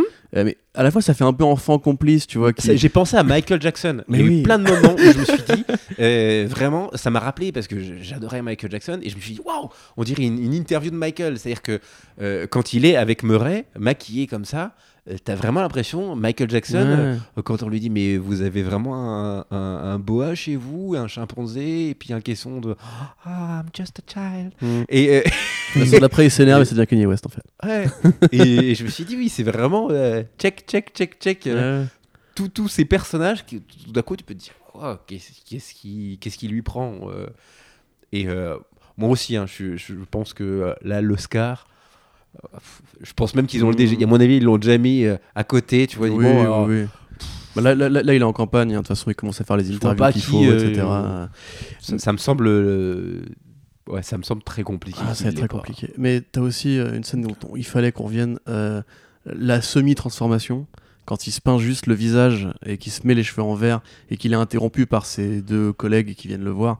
Et on l'a dit, c'est la scène qui fait pour moi le plus de Joker de version Mm. TAS du film. Quand il se penche vers l'avant. Ah oui, Ouais. qu'il est. Et qu'on voit juste ses yeux noirs ouais, derrière un visage blanc. Ah, mais non, là, tout là pour le coup, je me suis ça. dit, oui, c'est le Joker, ça y est. Enfin, les expressions, les mimiques, la tension qui monte, la voix et le, le rire qu'il a après. Ouais. Et, un puis, rire de et puis, situation, euh, et puis enfin. avec le maquillage, du coup, le fait que tu vois plus bien ses yeux, ça fait. Ouais. ça- enfin, ça- il perd un peu. ça- C'est là où il devient monstrueux, vraiment. Tu Ouais. vois, où il perd une forme d'humanité qu'il qu'il gardait encore un peu avant avec son visage. Et là, il devient vraiment. Ouais, ouais. Enfin, il- là, il est terrifiant. Quoi. De toute dès qu'il est torse nu, euh, Ouais, dès ouais. qu'il Bah, la- joue la- avec la sa- première- sa, la- sa colonne la- vertébrale, euh, La première scène où il est en train de faire ses lacets là, et du coup, mais il est difforme, je sais pas Ouais. comment il est un truc. Ouais. et tu on a l'impression qu'il va y avoir une sorte d'animal qui va Ouais. éclore, tu sais, un peu, mais dans la douleur. Ah non, mais il est euh, vraiment monstrueux quoi. Vraiment, il est. euh, et euh, ouais, tu fais. Attends, c'est vraiment lui et tout. Tu fais. C'est bizarre quand même. il est mal foutu. Ouais, mais, de toute façon, mais, ouais, mais ouais, comme En tu plus, dis, il dès est qu'il tout est mec. torse Il nu, est, est tout mec, mais de pourtant il a une force. Tu vois, il, est violent. Vois, qu'il est sec, il, ouais, il est maigre et sec à la fois, donc c'est. euh, euh, Quand, quand il s'assoit, qu'il regarde la télé et qu'il est comme ça, dans des fringues énormes, etc. Enfin, il a vraiment une façon ouais, d'occuper l'espace oui, euh, à l'image. Même le slip, tu vois, le slip, c'est un, c'est un vieux slip. euh, vieux À la slip, Walter White, Ouais, ouais. trop grand, un truc. euh, T'imagines bien les, les taches un peu, que t'arrives pas à avoir à la machine, des traces de pneus, enfin, t'as tout quoi. C'est, euh, ah, c'est pas cool. C'est euh, gênant du coup. Ça ouais, c'est gênant, c'est gênant. J'ai pas envie de voir un acteur en slip euh, à poche comme ça avec. euh, et, vraiment, là, il, a. Oui, il a vraiment travaillé jusqu'au bout euh, tout, ce- tout ce qui est gênant. Quand il, quand il est avec Bruce Wayne, à l'entrée, qu'il lui fait ce tour de magie, Hmm. alors, en 2019, tu vois, tu vois un gamin avec un, un mec comme ça, peur, forcément ça convoque dans ta tête. Michael mais Jackson, là encore, dis, voilà. Ah non, mais laisse-le tranquille. laisse-le tranquille. C'est, euh, et tu sais, il est gênant. Il est gênant. Quelle que soit, euh, quelle que soit la scène, il a toujours ce côté. euh, il, il- va gêner. son, son jeu avec les clubs aussi, Mm. euh, que personnellement je trouve brillant parce que c'est pareil, c'est un truc qui vient du passé. Les clubs au cinéma, ça n'existe quasiment plus. On n'a plus le droit d'en montrer. Et je pense que C'est pour ça Le qu'il est côté rated rated R, R, voilà, le- vient de là aussi.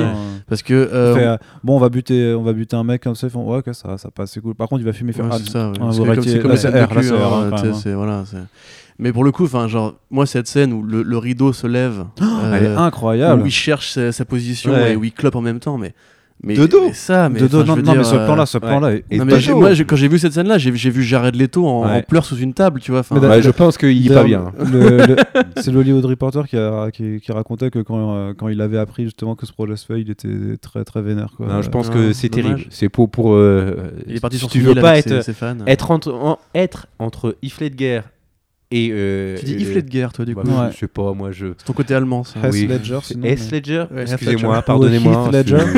Heath Ouais. Ledger, mais pas Ledger, parce que Voilà. effectivement Ledger, fait très. euh, Voilà, ben, vous avez du coup. vous avez- tant que vous comprenez, tant que vous comprenez de qui C'est je parle. allemand en plus. Non, mais après, toi et moi, on vient du même, Voilà, même c'est coin, ça. tu vois, donc on- c'est c'est normal. Avec Heath Ledger. Euh, c'est- Tu veux dire Herr Ledger? c'est S S S Ledger. S Ledger. Et Joaquin. Joaquin Phoenix. C'est le moment où le podcast part Euh, en couille. euh, bah, euh, et, et toi, t'es t'es- t'es au milieu de tout ça. Et, euh, et tu sors Suicide Squad. tu viens faire, tu fais ranka ranka. C'est vrai, ouais, c'est vrai que C'est là, c'est chaud quoi. t'avais Honest Trailer qui disait que c'était inspiré d'Ace Ventura ou quoi, parce que ça doit être pas Bah, possible. je vois très bien Jared Leto parler avec son cul. Ouais, bah oui, bien sûr. Non, je pense qu'il le fait euh, au quotidien. Non, non, je pense que vraiment, ça, c'est des trucs. euh, tu dois être dans ton lit et, euh, et même si t'as sommeil, t'as encore les yeux ouverts. Et dis, pourquoi tu dors pas? Parce que, quand même, putain, Suicide Squad quoi. Ouais. Ils- avant, Il envoyé Knight, des, des souris mortes à, à- Oh là là. à Margot Robbie pour le rôle. Ouais, des capotes euh, Oh là ouais, Enfin, du coup, ouais, non, donc on, on revient sur, sur le, le Oui, Joaquin, le vrai Joaquin. Joker. Sur ouais, donc euh, ce jeu sur les clubs. Mais tu vois, moi, dès qu'il a le masque et la course-poursuite avec ces deux flics, je me suis posé la question est-ce que c'est Belloc et Gordon, tu vois, ces deux flics? On n'en sait rien en fait. Non, non, bah, Bah, la stature euh, des deux, tu vois, genre, euh, il fait un peu Gordon quand même, le, le- cet acteur hyper connu là qui ouais, qui est très jouait dans ouais. Empire et qui fait tous les David Robert Mitchell. Euh, euh, Robert Mitchell, n'importe quoi. Euh, merde, bref, peu importe. Euh, Mais il est cool, ouais. ah, comment il s'appelle ce film? Bref. Mais du coup, ouais, euh, dès qu'il est dans la course-poursuite, dans le métro, etc., il- pour le coup, il, est- il est beaucoup plus Joker iconique, tu Mm. vois. Et après, il va casser ça pour redevenir gênant. même quand- tu vois, il y a toujours ce côté, ce double jeu, en fait. Quand il sort du métro aussi, avec Clockback aussi. euh, Ouais, euh, mais ça, euh, le truc au ralenti. Oh là là. Mais non, mais c'est un acteur extraordinaire. Et Mm. moi, j'avoue que ça m'a convaincu parce que quand on avait vu la première fois le, le masque et le costume, enfin le masque, Ouais, mais on le voyait pas en on, mouvement. et du coup, on se disait bizarre, hein. genre, ouais, bon, c'est Joker, mais je veux dire, tu, tu parles des Ledger quand même.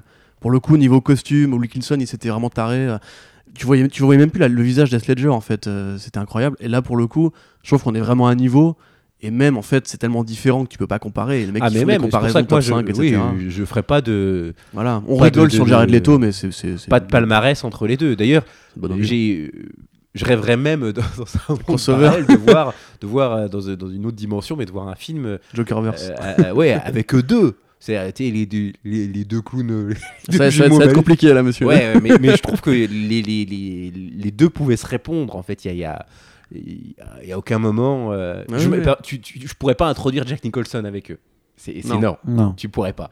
Euh, Mais, mais, euh, mais par contre, ouais, ils ont amené un truc très très racé, très Mmh. très très stylisé et en même temps qu'il aurait personnel. Et, et- et je, je le répète, voilà une fois de plus la preuve que euh, un bon acteur, ça vaut mais tous les CGI du monde. euh, et il y a pas, c'est du maquillage, c'est oui. du maquillage. Il a juste du maquillage. Et Un il le rend vivant, voilà. il change de visage. un chef-op, une lumière, et tu lui laisses le temps de construire son personnage et regardez à quel point c'est beau. C'est, t'as juste à poser ta caméra. C'est, c'est- en tant que réalisateur, c'est une chance. hein. T'es, t'es le spectateur le mieux placé et tu laisses un acteur faire le taf devant. C'est, euh, mais il y a d'autres films hein, qui ont réussi. C'est des, des moments. euh, alors, toute proportion gardée, mais euh, euh, je sais que là en ce moment on est tous sur, les, les réseaux sociaux, ils se tirent à la bourre pour savoir oui le plus grand film de comic books euh, et tu sens derrière tout ça, il y a, il y a une vieille envie d'en découdre avec le, bah, voilà, business d'Hollywood d'aujourd'hui. Mais, mais Logan, il y avait de, de- de magnifiques moments d'acteurs aussi euh, là-dedans. Et, Ah bah oui, oui. et, et voilà, je pense que c'est c'est juste ça qu'on a envie de voir. On s'en fout que ce soit un, un comic book movie ou tout ça. C'est des acteurs. Donner, des, des- des- du, donner du grain à moudre à des acteurs. C'est beau, c'est magnifique. Surtout qu'en plus, c'est des personnages fascinants, les super-héros, si tu les prends euh, mais pour oui. ce qu'ils sont, tu vois. Genre, moi, je me souviendrai toujours, quand même, pour euh, faire les comparaisons qui n'ont rien à voir, euh, Man of Steel, tu vois. Je veux Ça n'a rien euh, à voir. Les effets spéciaux, ils, certes, ils défonçaient, mais à l'époque, j'étais impressionné parce que j'étais dans, dans une phase genre Superman, j'en ai plein le cul, euh, trop lisse, un truc. Je déteste cette phrase trop lisse, genre sans aspérité, c'est trop lisse, tu vois. Et en l'occurrence, j'étais vraiment à cette époque-là, ado rebelle, en mode, oh, c'est trop lisse. Et franchement, genre, à la performance Cavill, je m'étais dit, mais voilà, putain, ça c'est bien, ça. Ça- Il faut faire ça plus souvent. Et après, même Ben Affleck m'avait convaincu, tu vois. Et en fait, je comprends pas à quel moment on a vrillé. Chez Marvel, on a aussi eu des belles performances, tu vois. Mais dans l'ensemble, quand même, on, on- on sacrifie beaucoup l'humain au profit du, euh, du grand spectacle, de, de, de la cohérence d'univers, en fait. On, fait de la BD pour ados dans les au cinéma de super-héros aujourd'hui. Ça ne me dérange pas, j'aime bien ces films, je les note bien quand il faut. Mais comme on a toujours dit dans ces podcasts, euh, on a le droit aussi en tant qu'adulte d'avoir des plaisirs un peu plus sélectifs, exigeants, et qui, comme tu dis, tu vois, justement, vont toucher à ces, à ces récits comme Killing Joke ou comme Watchmen, qui sont pas des récits tonitruants au niveau visuel, c'est des récits qui racontent des histoires, et pour raconter des histoires, il faut des bons acteurs, il faut une économie de moyens qui, justement, ne te distrait pas par le... Regardez l'effet spécial là, etc. Non, tu dis non, mais on s'en fout. Ça raconte ça, regarde comment il le fait, comment il le joue, comment il l'éclaire, regarde comment la musique l'accompagne. Et là, pour le coup, enfin, je vais pas dire qu'il est invaincu, parce qu'il y a très, de très bons films de super-héros euh, ou de comics en général. Eh ben, A History of Violence par exemple. Mais euh, là typiquement on est vraiment sur un, un autre registre et pour moi les comparaisons qui sont tirées, genre j'ai vu un mec qui comparait ça à Winter Soldier pour dire que euh, l'un avait plagié Scorsese et l'autre avait plagié les films de, de, de braquage et de etc. Non, mais, euh, T'es là mais enfin mais tu sais, c'est. Hein. j'avais réagi, je fais une petite digression, mais j'avais j'avais réagi sur le. La, la- sur Scorsese. sur Scorsese euh, et en, en fait euh, j'avais été compris à tort euh, moi j'avais rien à dire avec ce que Scorsese pense du, du film Marvel. C'est juste que ce, ce que je trouve encore déplorable et, et encore plus quand je vois la manière dont on exploite les réponses à, à ce c'est à quel point en fait tu as toute une presse qui de gens qui devraient aimer le cinéma. C'est-à-dire que tu as Scorsese en face de toi un des plus grands réalisateurs du monde, qui sort Irishman et qui et, on le sait, qui a eu du mal, euh, qui ne peut pas sortir son film au cinéma, qui est obligé de passer par des, plateformes comme Netflix. On parle de Martin Scorsese. C'est-à-dire qu'aujourd'hui, quand il propose un scénario, tu as des gens qui vont dire Ah non, on va pas, on va pas le distribuer, c'est compliqué. Euh, et, qui est obligé d'en passer par des, des- des plateformes comme Netflix. Si ça, ça mérite pas un débat de fond sur ce que sont devenues euh, les, les- les salles de cinéma un peu partout sur la planète. Comment est financé le cinéma? Euh, Qui désormais va payer sa place euh, pour aller voir un film? Du coup, quand tu commences à voir la, le- le- le- la catégorie, le public, tu comprends aussi quels choix sont faits dans- en termes de business et d'industrie. Tu as tellement de choses à dire. Lui dire, avoir ce, ce- ce mec, lui dire J'aimerais bien que vous vous positionnez par rapport à Avengers Ah, mais Endgame. C'est un truc de ouf. Tu- mais je C'est un trouve truc de malade. et savoir que tu sais Ah, tu bah, il y sais a très des, bien. des bons journalistes. hein. Non, mais là, Ah, mais sur quel bouton tu, tu appuies? Tu- Parce que tu sais, tu, tu le sais bouton que du là, clic facile. alors là, attention, je vais ça- dans- dans- on va voir un passage sur notre site, mais euh, un truc de fou parce que t'as tous les fans de Marvel qui vont arriver. Quoi? Mais pourquoi? C'est pas putain, moi je t'aimais bien et tout. T'as t'as pas ça, t'as pas de talent. Casino c'est de la merde. Et puis de toute façon- Et là, tu- et, et, et c'est- et tout ça, tu le vois et tu te dis, mais, mais calme, non, pourquoi Pourquoi fait ça? Et après, t'as Samuel Jackson. Vous avez vu, Martin Scorsese, il a dit qu'il aimait pas les Marvel. Mar- euh, Samuel Jackson défonce. le- Et ainsi de suite, et ainsi James, de suite. et ainsi de James Il a joué dans Les Affranchis, donc, euh, aussi. Enfin, non, mais c'est ouais. tu dis, c'est, c'est devenu complètement fou. Il y a, le cinéma, il existait avant Marvel, il existera après. Il y a plein d'autres de cinéma partout, plein de films différents, plein. Parlons de, de, de, de, de- De fond. du, du- du fond. Qu'est-ce que c'est qu'aujourd'hui une salle de cinéma? Comment elle existe? Comment euh, euh, Il y a des trucs. La distribution. Est-ce que les films sont assurés d'être vus? Euh, Est-ce qu'on en sort trop? Est-ce qu'il n'y a pas assez de salles? Enfin, Parce qu'il y a, oui, enfin, il y a, il y a des tas de choses à dire. Moi, à dire. Moi, dans- à la limite, je trouve que la, la question qu'a posé le journaliste, qui était ce qu'on a appelé du hate post, tu sais, comme on en avait parlé dans le truc, du clickbait, du hate post, c'est une façon, en fait, comme tu dis, de, de racoler, vraiment, de racoler le, Ouais, public fait- lambda qui s'en fout des Irishman, on peut, on peut se le dire. On Moi- moi, je pense qu'il y aura plus de gens qui vont aller voir. On en profite pour rappeler que The Pulse sur le clickbait est disponible sur. Mais d'ailleurs, C'est du clickbait, ça, tu euh, vois ce que tu fais là. Non, mais, mais, mais, mais Bah c'est d'utilité publique en fait. Mais ça, euh, hein. tu vois, moi je trouve qu'elle a un intérêt cette question, puisque je pense que beaucoup de gens vont voir The Irishman parce qu'ils sont, ils sont abonnés à Netflix et que du coup bah, ils n'ont pas à payer pour la séance. Mais euh, Est-ce qu'on pourra le mater à ton c'est, bien sûr, oui. On s'est prévu, on a. euh, ah merde, j'ai pas le droit de dire ça parce que c'est illégal. Non, Arnaud, non, du tout. Du tout, on n'a pas prévu de faire ça avec, euh, avec Robert Ospian et ma, ma chérie. Mais euh, du coup, salut Robert. Mais euh, du coup, moi je trouve, si tu veux, elle, elle est pertinente parce que justement, lui c'est un mec qui vient des 70. Et c'est vrai qu'en écrivant la critique, euh, je voulais citer euh, Serpico, je voulais citer euh, Wish, je voulais citer tous ces grands films-là. Et je me suis aperçu qu'en fait, beaucoup des grands réals de cette époque-là, comme De Palma par exemple, ou même. Enfin, où est. où est Coppola, tu vois, aujourd'hui Enfin, il y en a quelques-uns qui ont survécu, mais le nouvel Hollywood a été tué parce que justement il y avait l'avènement des franchises et des trucs à la Star Wars, Lucas, etc. Alors c'est des putains de bons films pour la plupart, hein, les films de, Spielberg, respect éternel, mais ça a tué la créativité, la diversité qu'on pouvait avoir justement avec des films qui parlaient plus de société, qui ramenaient moins d'argent, mais qui en coûtaient moins aussi. Mais surtout qu'en plus, et c'est là que tu te rends compte à quel point le, cinéma c'est perverti tout seul, c'est que euh, quand euh, Lucas crée euh, le Skywalker Ranch, euh, sa philosophie de base, c'est de créer une structure qui permette de, de permettre euh, à, à ses copains réalisateurs et à lui-même de faire des films singuliers Bah oui. euh, d'auteurs, etc. Bah, lui, Et- il vient de American Graffiti en plus, donc c'est un mec et de donc, Nouvel en Hollywood en fait. le- ce- ce- ce- cet Hollywood de la franchise blockbuster et tout ça a été créé pour, pour porter des films comme Irishman et, et tout ça simplement.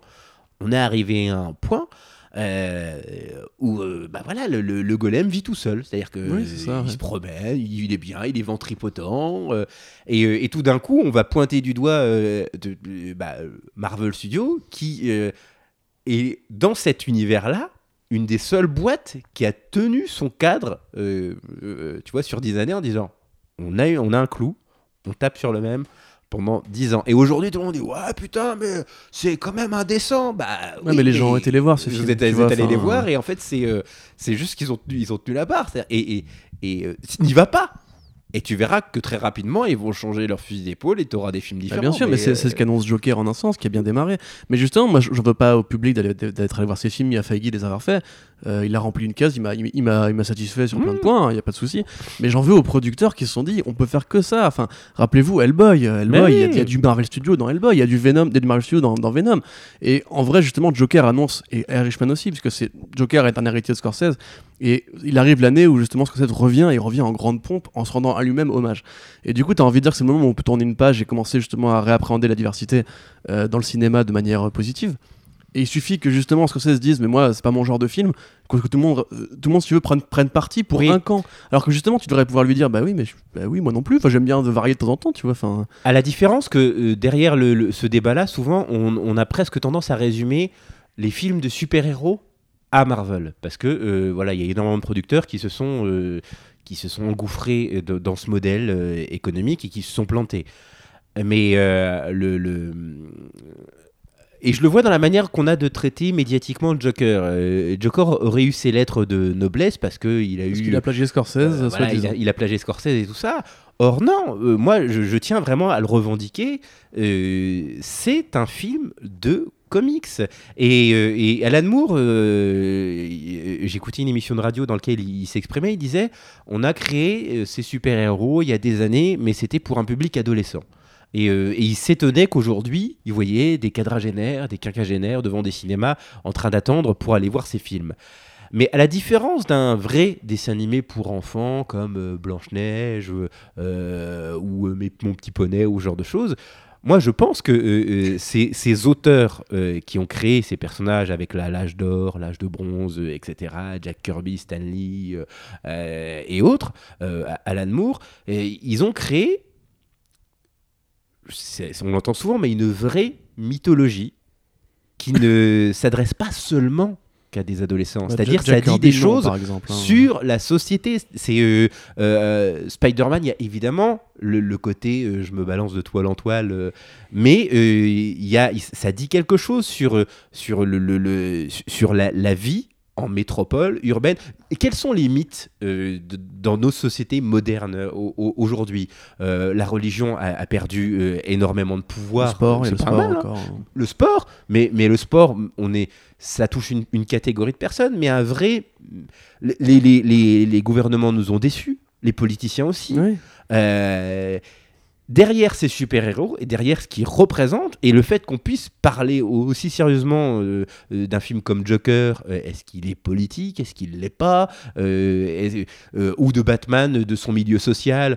La diversité, Oui, Black Panther, Spider-Man. Miles Morales qui devient Spider-Man après un Spider-Man blanc. tu vois, c'est Exactement, super exactement. important Tout ça, c'est euh, ce, Enfin, je pense. ce sont les de la même manière que euh, euh, bah, dans l'Antiquité grecque, tu avais plusieurs versions des Troyennes, plusieurs versions d'Électre. Et ben aujourd'hui, tu as plusieurs versions de Batman, plusieurs versions de Spider-Man, mais qui disent exactement ce que faisaient ces mythes antiques avec la société de l'époque, qui disent des choses sur nous. Maintenant, c'est devenu notre seul notre seul moyen de communiquer sur des, des, contes modernes. Donc euh, c'est pour ça en fait qu'il faut pas sous-estimer ou euh, comme le font beaucoup de, de- journalistes le- le- le- l'apport du films dits comic book. Parce que euh, c'est pas parce que c'est un film comic book que ça veut dire que le, le propos s'adresse aux enfants. C'est simplement que c'est un film qui a choisi de faire une, une allégorie sur notre réel, sur le libéralisme, sur euh, la précarité, sur euh, la gestion de la maladie mentale dans, dans- dans nos villes. Les figures Et- de héros en temps Voilà, de crise. puis euh, voilà, voilà, même les réseaux sociaux. C'est-à-dire que quand euh, Batman avec euh, Brower euh, euh, Hi, euh, Brower Encore, t'as encore de l'allemand, et- voilà. voilà.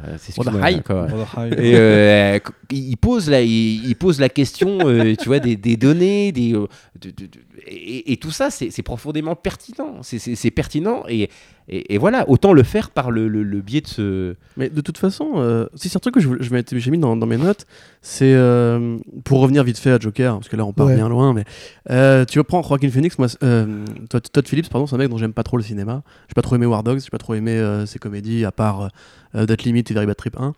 Mais euh, je vais prendre une allégorie qui va choquer euh, mes amis euh, qui croient justement que c'est des films de merde.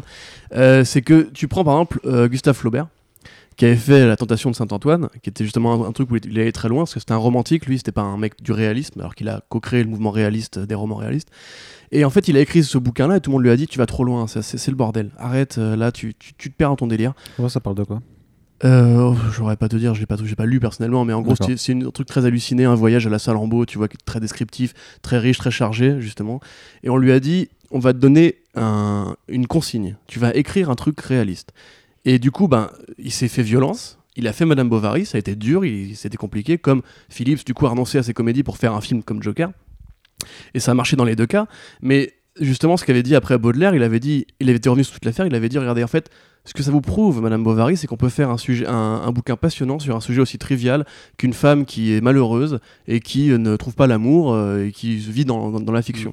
Et en fait, les super-héros, c'est un peu la même chose. C'est-à-dire que si un mec se fait justement euh, violence pour faire un truc qui va aller, entre guillemets, euh, dans les sujets qu'il a envie d'évoquer avec ces personnages-là, Zack Snyder le fait en un sens. Les films de Zack Snyder sont hautement politiques et même s'éloignent parfois des réalités des comics.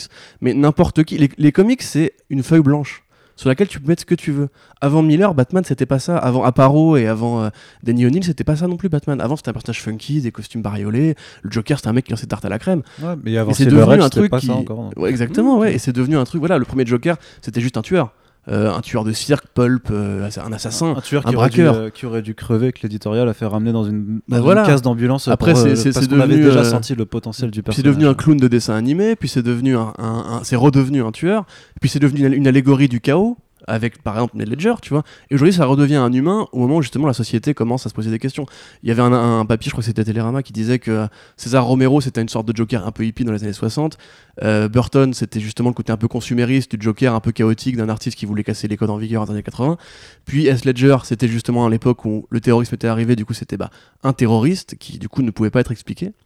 Et aujourd'hui, justement, quand le monde est devenu plus compliqué, plus brouillé, etc., tu peux, avec le même personnage depuis 80 balais, tu peux encore faire des trucs nouveaux, en fait.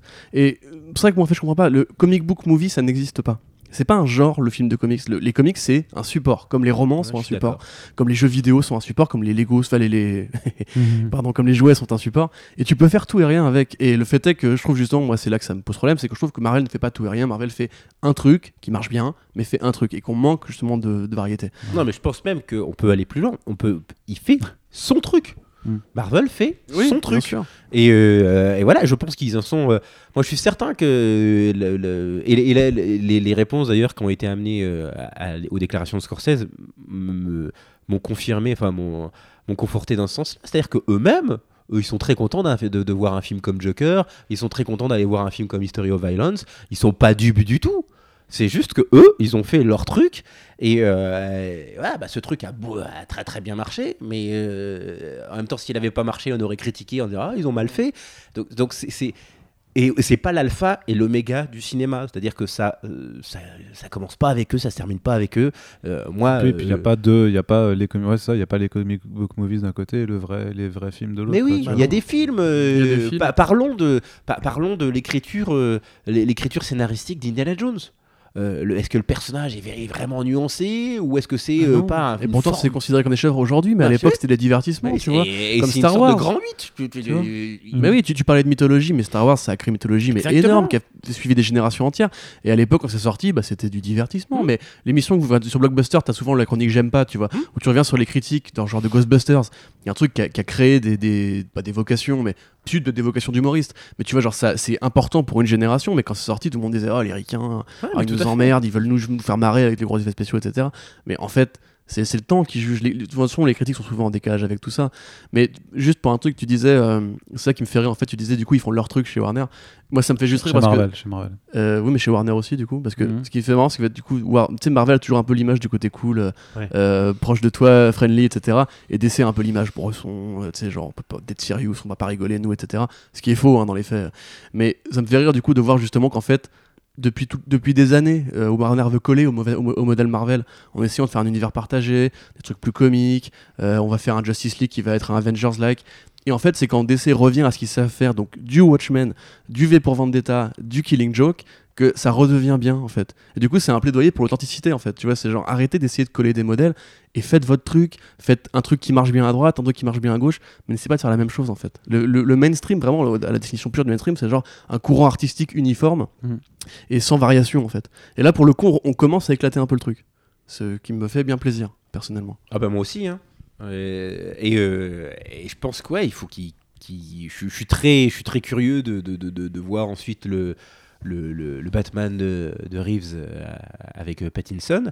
Et en même temps, j'ai absolument plus du tout envie de voir euh, Joaquin euh, euh, jouer avec euh, Pattinson. Tu vois, c'est pas un truc qui. Non, non, j'ai pas pas eu envie de me dire, ah, j'aimerais bien qu'on voit le, le Batman de cette. Prononciation Ouais, des prénoms voilà. Avec. Et en ouais, plus, je viens de c'était dans Six Feet Under. Ouais, hein, t'as- et je viens de découvrir qu'elle s'appelle aussi. France. Bah voilà. Ah, France Conroy. Ouais, France Conroy. France Conroy, et elle est drôlement bien. Francis Conroy. Et elle joue aussi bien que dans 6 Sex- fêtes. euh, Six pieds sous Six terre. pieds sous terre. un dé. 6 fêtes un dé là. Six C'est- feet un dé, Ah ouais. non, c'est après, Six foot, un Elle, a aussi un petit rôle. Enfin, ils ont tous des petits rôles au Ah, final, tellement. ouais. euh, Après, ça, ça doit être celle qui a le plus de temps d'écran avec. euh, avec euh, Enfin, après euh, Phoenix, pardon. Ouais. Phoenix. Phoenix. Phoenix. Euh, sinon, du coup, ouais, non, elle est bien, j'aime j'aime beaucoup. Robert De Niro est cool. Robert De Niro, c'est le meilleur. C'est le meilleur. euh, Je, je suis amoureux. Il a une prestance, hein, il a une vraie prestance. Euh, je pense que Todd Phillips s'est inspiré de euh, Stephen Colbert pour euh, Robert De Niro parce qu'il a les mêmes tu sais quand il fait son Oui, speech oui, au bah, début façon, c'est fait des mimiques euh, avec le, le musicien Il etc il s'inspirait des late night shows. ouais mais plus que hein. Jimmy Fallon euh, Ouais. ou l'autre je peux pas me souvenir le nom parce que c'est des mecs Et qui le- ont beaucoup moins de charisme Et Thomas Wayne, moi, au au début, je pensais que c'était un Baldwin. Hein. Un vraiment- Baldwin Ouais, je croyais que c'était un Bah, Baldwin. il a- on- ça devait être un Baldwin au Ça, départ ça doit être lui en plus. ça hein. devait être euh, Alec euh, Alec Ouais, Baldwin Alec Baldwin, ouais. le Il meilleur des avait, Baldwin. été, il avait été engagé, puis en fait, il avait dû se désister à cause de conflits d'emploi du temps, et finalement, ils avaient pris. euh, du coup, Mm. ça- Parce que du coup, euh, il- que- la rumeur c'était qu'en fait, justement, comme Baldwin joue euh, le, le Trump euh, euh, dans le SNL, et en fait, bah, tu- je ne vais pas les- expliquer à les quelqu'un liens que c'est que quoi. Thomas Wayne est une allégorie de Donald Trump dans ce film. Euh, on peut le, le- le croire ou non, mais je pense que oui. Oui. Ou Reagan, ce que tu veux. Euh, du coup, ça aurait probablement été un peu trop on the nose si ça avait été. euh, Enfin, un peu trop, comment on dit en français euh, Évident. Évident. Ouais, mais, mais comme dit, c'était prévu. C'est- une question d'emploi du temps qui a réglé le truc. Donc je pense que s'il n'y avait pas eu ce conflit, il, bah, il y serait allé franco en prenant Alec Mm. Baldwin. Moi, j'aime bien l'acteur qu'ils ont pris. euh, Oui, il est- Bah, il ressemble aussi. Quoi, Oui, il lui Ouais. ressemble. Mm. Bon, c'est Mais pas, voilà. c'est pas l'écriture la plus subtile du monde. euh, C'est vraiment, c'est. En même temps, est-ce que les riches sont subtils Oh là là Ah ouais. Oh le gauchiste Non, mais tu vois, en fait, il Ah, fait un petit peu un, un moment euh, casse-toi pauvre con, on va t'acheter un costard, tu vois, dans le truc quand Ouais. il. Ça, c'est vraiment ça. Ce que t'as dit, c'est c'est vraiment trouvé ça pertinent. C'est genre, euh, si tu veux emmerder le riche euh, avec des petites, petites considérations de mec de la rue, c'est genre, euh, non mais dégage. Tu Ah, vois, je te mets, je te mets déjà, voilà. ouais, D'où tu me parles déjà pour commencer euh. Rien dans mon monde euh, ne devrait m'amener à, à être aussi proche de toi. Hmm. Mm, c'est Et euh, donc, qu'est-ce que tu veux? On n'a jamais vu une dépiction de Thomas Wayne comme ça, du coup. Une dépiction? Ouais. Bah, il y a, y a à terre euh, Night of Vengeance où c'est un tueur quand même. Oui. C'est celle où il devient Batman et où sa mère plus en Joker. adaptation, en fait. Je parle d'adaptation. En adaptation, on le voit très peu en Ah général. non, non. Non, c'est en général, il se fait oxyre au début Ouais, et c'est fini. Oui, non. Non, mais Bah, C'est-à-dire qu'il est toujours présenté comme une sorte de, de, de philanthrope. ouais, de vois. philanthrope, un mec un peu altruiste. euh, Après, Là, dans, ça- dans là- BVS, c'est le comédien quand même. hein. Oui, on a compris la t'as blague. compris la Oui, blague j'ai compris Elle la est blague. bien. hein. Oui, ouais, ouais. T'as pas compris la blague Si, hein. j'ai compris la C'est blague. bien. Mais je me rappelle plus du nom de l'acteur. Jeffrey Dean Morgan. C'est Negan aussi. Oui, Du coup, il dit fuck. c'est bien. T'as fini Oui, j'ai fini. Ok. ouais.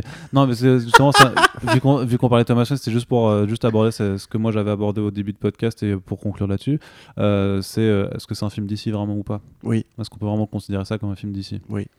Ou d'ailleurs Ah, putain, tu, tu fais des tu critiques mes ah, hashtag Arnaud Rigolo, n'oubliez pas de faire rugir le hashtag sur les réseaux sociaux. Non, mais parce que je te dis, moi ce que je te dis, ce que je t'avançais, c'était que tu pouvais changer les noms de tout le monde. Non, je suis pas Il y a d'accord. rien Je suis qui. vraiment pas d'accord. Il y a. Bah exprime-toi, a- c'est ce que je t'invite à faire. Je Allez. suis en train en fait là. Ouais, bah, vas-y. Je vais le soulever. Je vais le soulever. Octogone. Euh, non, mais non, mais c'est ce que j'ai dit tout à l'heure. C'est. euh, T'as une image, euh, t'as une image sur les masques.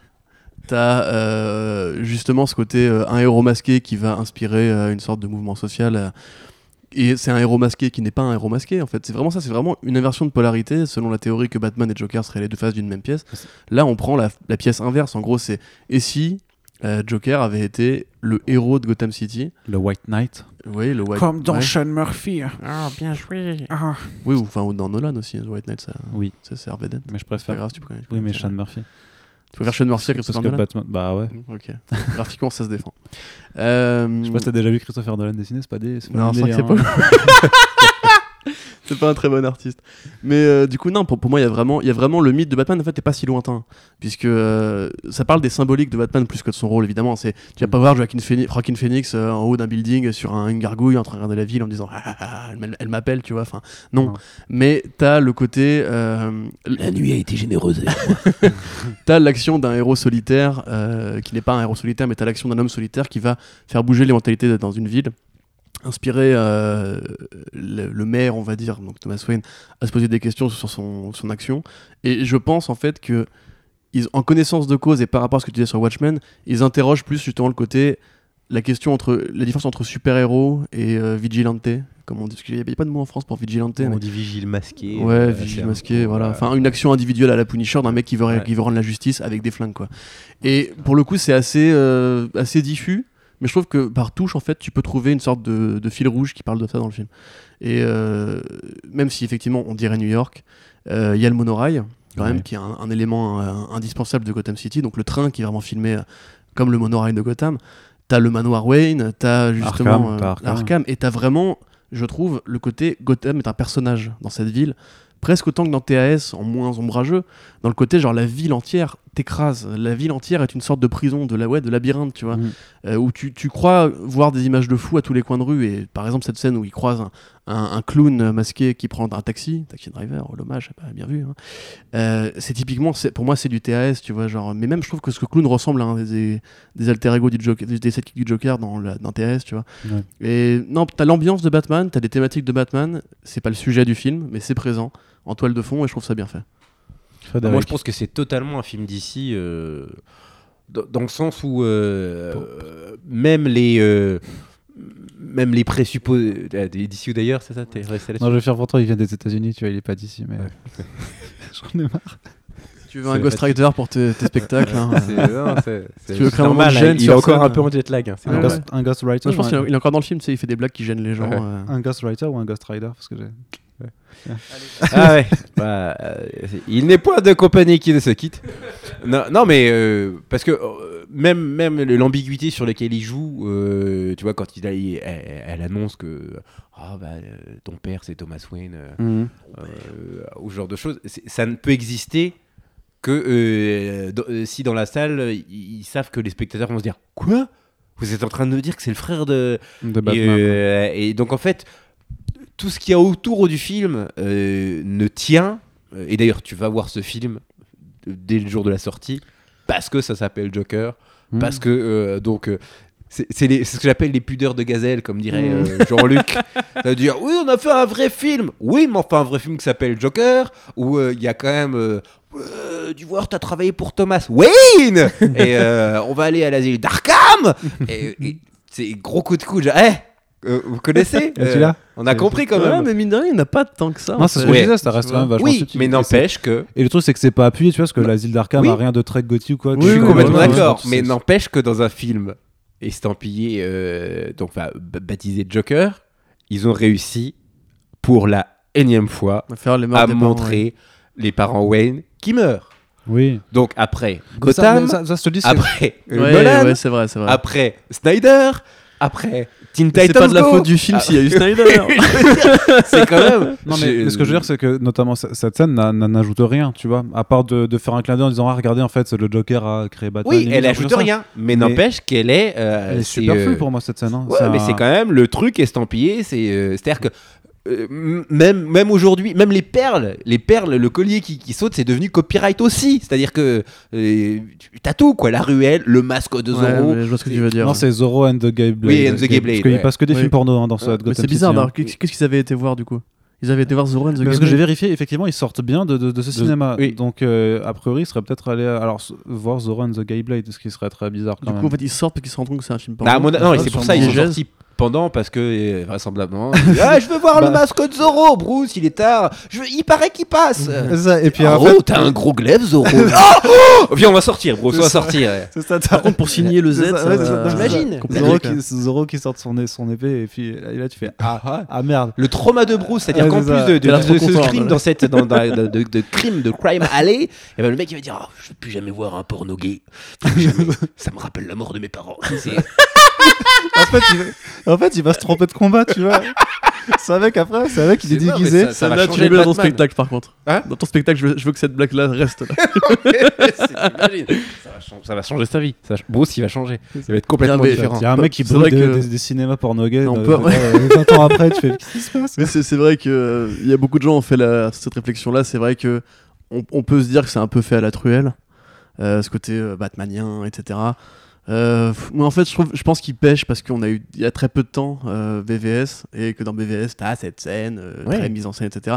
Honnêtement, si, si elle avait pas été là, je veux dire, je vais pas reprocher au film de la faire euh, à cause de Gotham et de. Non, non, mais en fait, moi, j'en suis surtout sur le fait que oui, c'est un film d'ici, euh, d'ici comics. C'est-à-dire que je pense qu'il y a eu un événement dans, dans, la- dans, la- dans le multiverse, il y a eu un événement majeur euh, dans, dans l'univers 52. euh, c'est, c'est la mort des, des parents Wayne et c'est l'axis mundi universalis de, de- du monde d'ici. C'est, voilà, c'est- ils ont pris une ruelle, ils auraient pas dû. Euh, et, Mm. C'est pas euh, l'explosion de Krypton. c'est, euh, oh non, tu vois ça Ils l'ont pas placé Non, dans le Joker. que c'est bah C'est. Ouais, et, euh, à mon avis, il aurait pu regarder le ciel à un moment donné.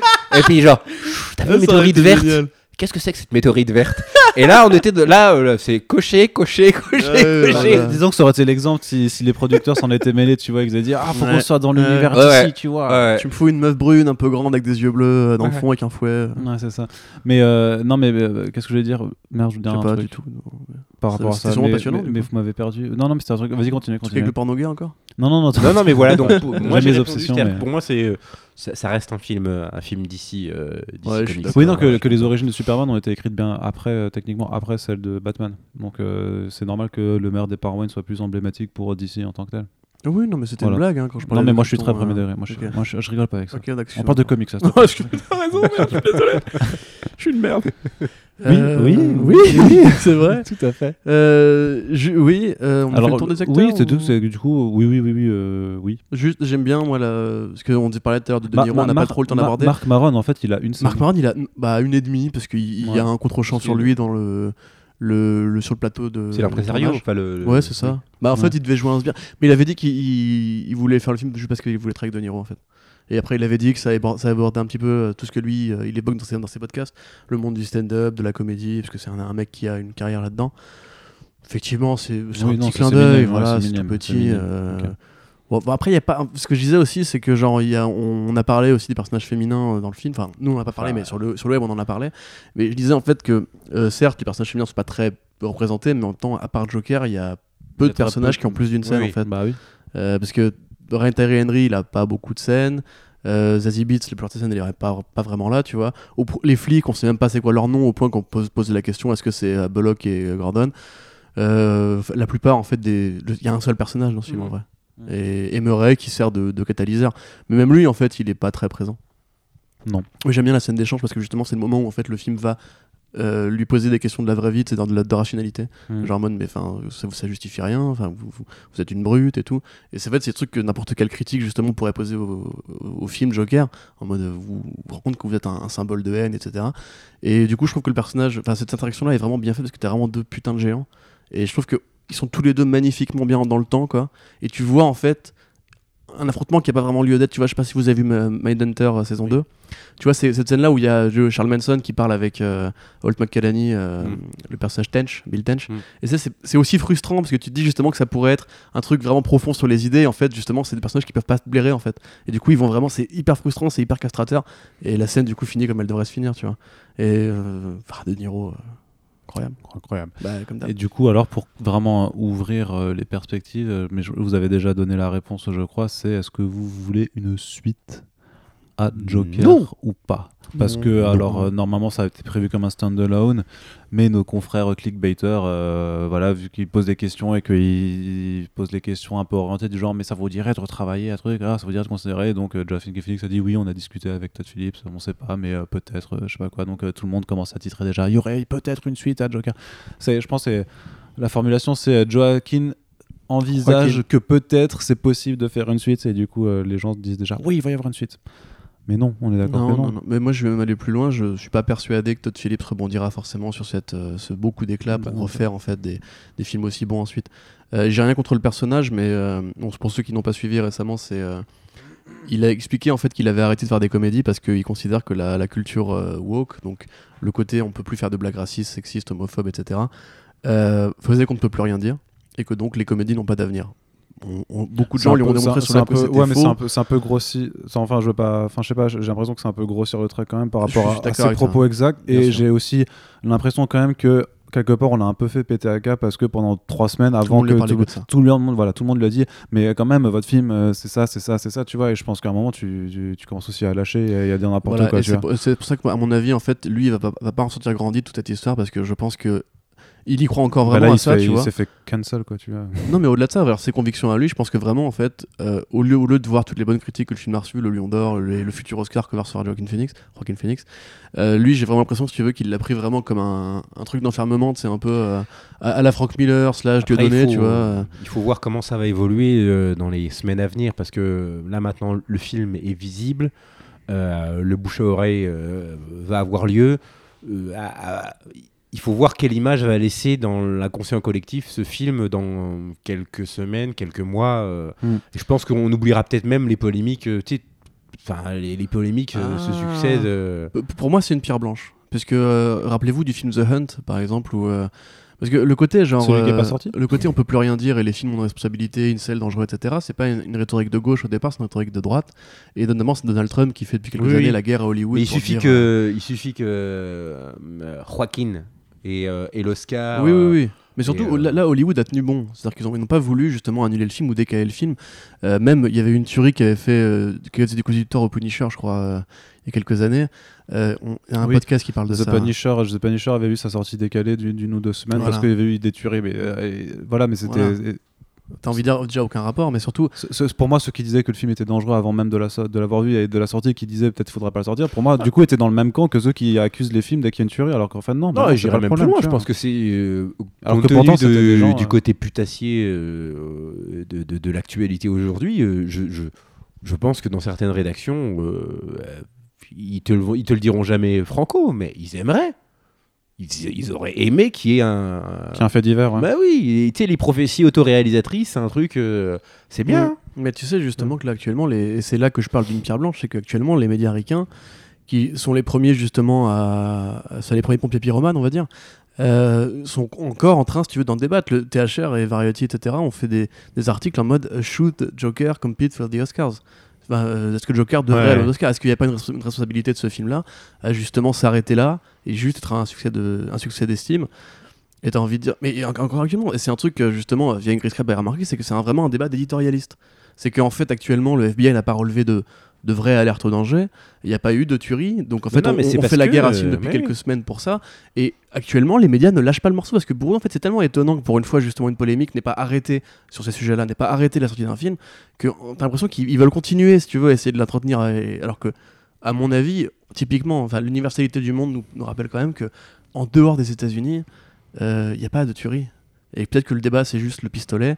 En France, il n'y a pas de flics qui t'attendent à la sortie du film Joker. Il n'y a pas de flics en civil Ouais, qui vont voir le film euh, Joker. tu sais, les impe- impeachment, ça prend beaucoup plus de temps que des polémiques autour d'un film qui doit sortir. Donc, euh, je pense que c'est plus intéressant pour eux de, de- de- de faire mousser. Et en même temps, on, on- nous, les spectateurs, quand tu vois les réactions sur les réseaux sociaux, on est les idiots utiles parce que euh, euh, les réactions que je vois, que je lis sur, euh, euh, Joker sont disproportionnées de part et d'autre. Euh, Ah oui, non, ceux ça- qui disent euh, bah, j'ai passé un bon moment, c'est un très bon film. L'instant d'après, euh, sur les réseaux sociaux, oui, vous n'y connaissez rien au cinéma, c'est un film euh, boursouflé d'orgueil, ça n'est pas du vrai cinéma. Ou alors d'autres qui vont dire non, c'est c'est une ouverture cosmique, il faut être très intelligent pour le Oui, comprendre. et puis t'as l'opposition débile du dire Ah bah ça change de Marvel Studios. Oui, euh, et t'as envie de leur dire, eh, Mais calmez-vous. les gars, il y a- Ou, des mecs qui disent que c'est un film d'ultra gauche, comme Oui. Juan Branco par exemple, qui dit genre c'est un film de gilet jaune, euh, contrôler 1%, etc. C'est une des parties du film, mais c'est pas que Ouais, ça. oui. et c'est clairement pas le film. Tu vois, tu parlais de Ken Loach. euh, Je veux dire, euh, Oui, on n'est pas, dans on Ken pas dans le même. hein, euh, on n'est pas. euh, c'est c'est un, c'est un, c'est un film qui peut générer un débat politique, bien sûr, mais on n'est pas, on n'est mm. pas vraiment dans le pan, le, le- dans, dans le Hmm. truc. Ça reste un film de comics, quoi, Ouais. euh, euh, avec toutes les qualités euh, dont j'ai déjà parlé, et mais aussi des défauts. Mais, mais voilà, on n'est pas, on n'est pas en train de réinventer la roue. Et t'as l'impression que, enfin moi, je, je- je sais que euh, je, je- suis fatigué de, de, de devoir, euh, de devoir choisir des camps Non, mais. tout le temps, sur tout. C'est-à-dire que tu peux, la, la moindre nuance, euh, dire que le monde est moins euh, manichéen que ce qui semble. euh, ah, comment tu peux dire ça?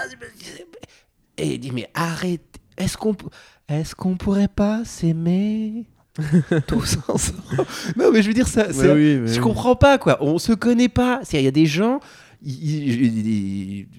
Moi, je suis rentré dans le Twitter game euh, il y, a- y très peu de temps, mais je suis fasciné. et je, me retiens. Je me, parce que vraiment, euh, j'ai envie d'insulter les gens tout le temps. Ouais, moi aussi. Tout le temps. le temps. Et je me suis interdit. Joker. Je me le suis interdit. Je dis non. J'ai envie de comprendre, j'ai envie de parler.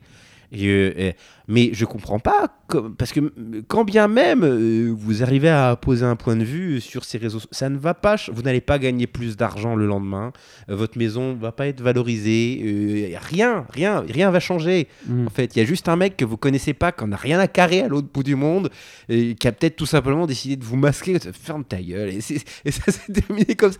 C'est Bah, les gros mots, bah. bah mais non, mais parce que je, trouve Ah, tu vois, regarde, t'as vu Ça Voilà arrive, ce que fait c'est- Twitter c'est au cerveau C'est humain. cathartique aussi, on a le droit, on a le droit. Moi j'ai dit à mes enfants des fois, ah, ça fait du bien. Oui, On alors je voudrais vous dire Je suis d'accord avec Frédéric Il y a deux choses, voilà, pas de pas de gros mots, pas de profanité, c'est on est une émission grand Oui, on est public, PG-13, voilà, un truc, oui. euh, voilà. Non, t'as mais raison. je- je- Mais je suis, enfin, t'as complètement. Mais après, en fait, euh, c'est pas un débat qui est relatif au film, forcément, c'est relatif à tous les films, en fait, aujourd'hui. Je crois, j'ai pas vu, genre, euh, enfin, un tweet que j'avais lu tout à l'heure, justement, qui disait que c'est marrant parce que tous les films de cette année ont divisé, enfin, tous les grands films de cette année ont divisé, et c'est- c'était rare, mais je trouve qu'on atteint un pic, en fait, de de clivage euh, d'opinion. Et ouais il faut toujours imposer son opinion il faut toujours fermer sa, fermer, fermer sa gueule à l'autre etc Mm.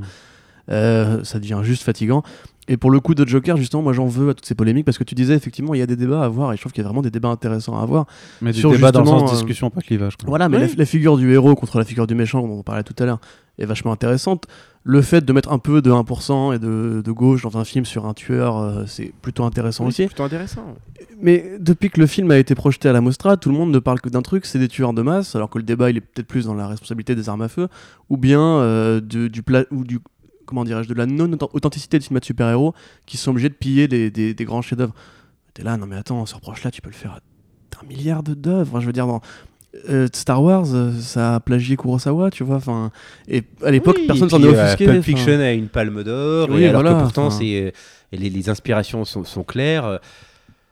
c'est- Les, débats sont pas aux bons endroits, quoi. Enfin, c'est. Le problème, c'est qu'on, je pense que s'il y a bien un domaine dans lequel le, l'art a, le- enfin, s'il y, y a bien un domaine plutôt qui a, qui a- le droit d'être euh, clivant, d'être, euh, de ne pas être politiquement correct, de ne pas, de ne pas cocher toutes les cases de la moralité, du bien-être, euh, c'est le cinéma, le théâtre, la musique.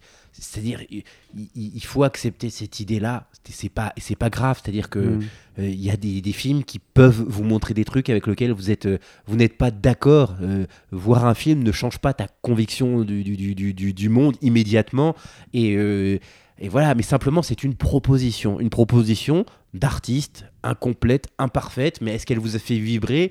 Est-ce qu'elle vous fait vous poser des questions? Vous donne envie d'en parler autour de vous? Euh, le- le- je, trouve qu'on on donne aujourd'hui, on, accuse la société du divertissement euh, de choses dont elle ne peut et ne surtout ne, doit pas être responsable. C'est-à-dire que c'est pas un film, c'est pas un- une série, c'est pas une chanson qui va faire de vous euh, un homme ou une femme bien.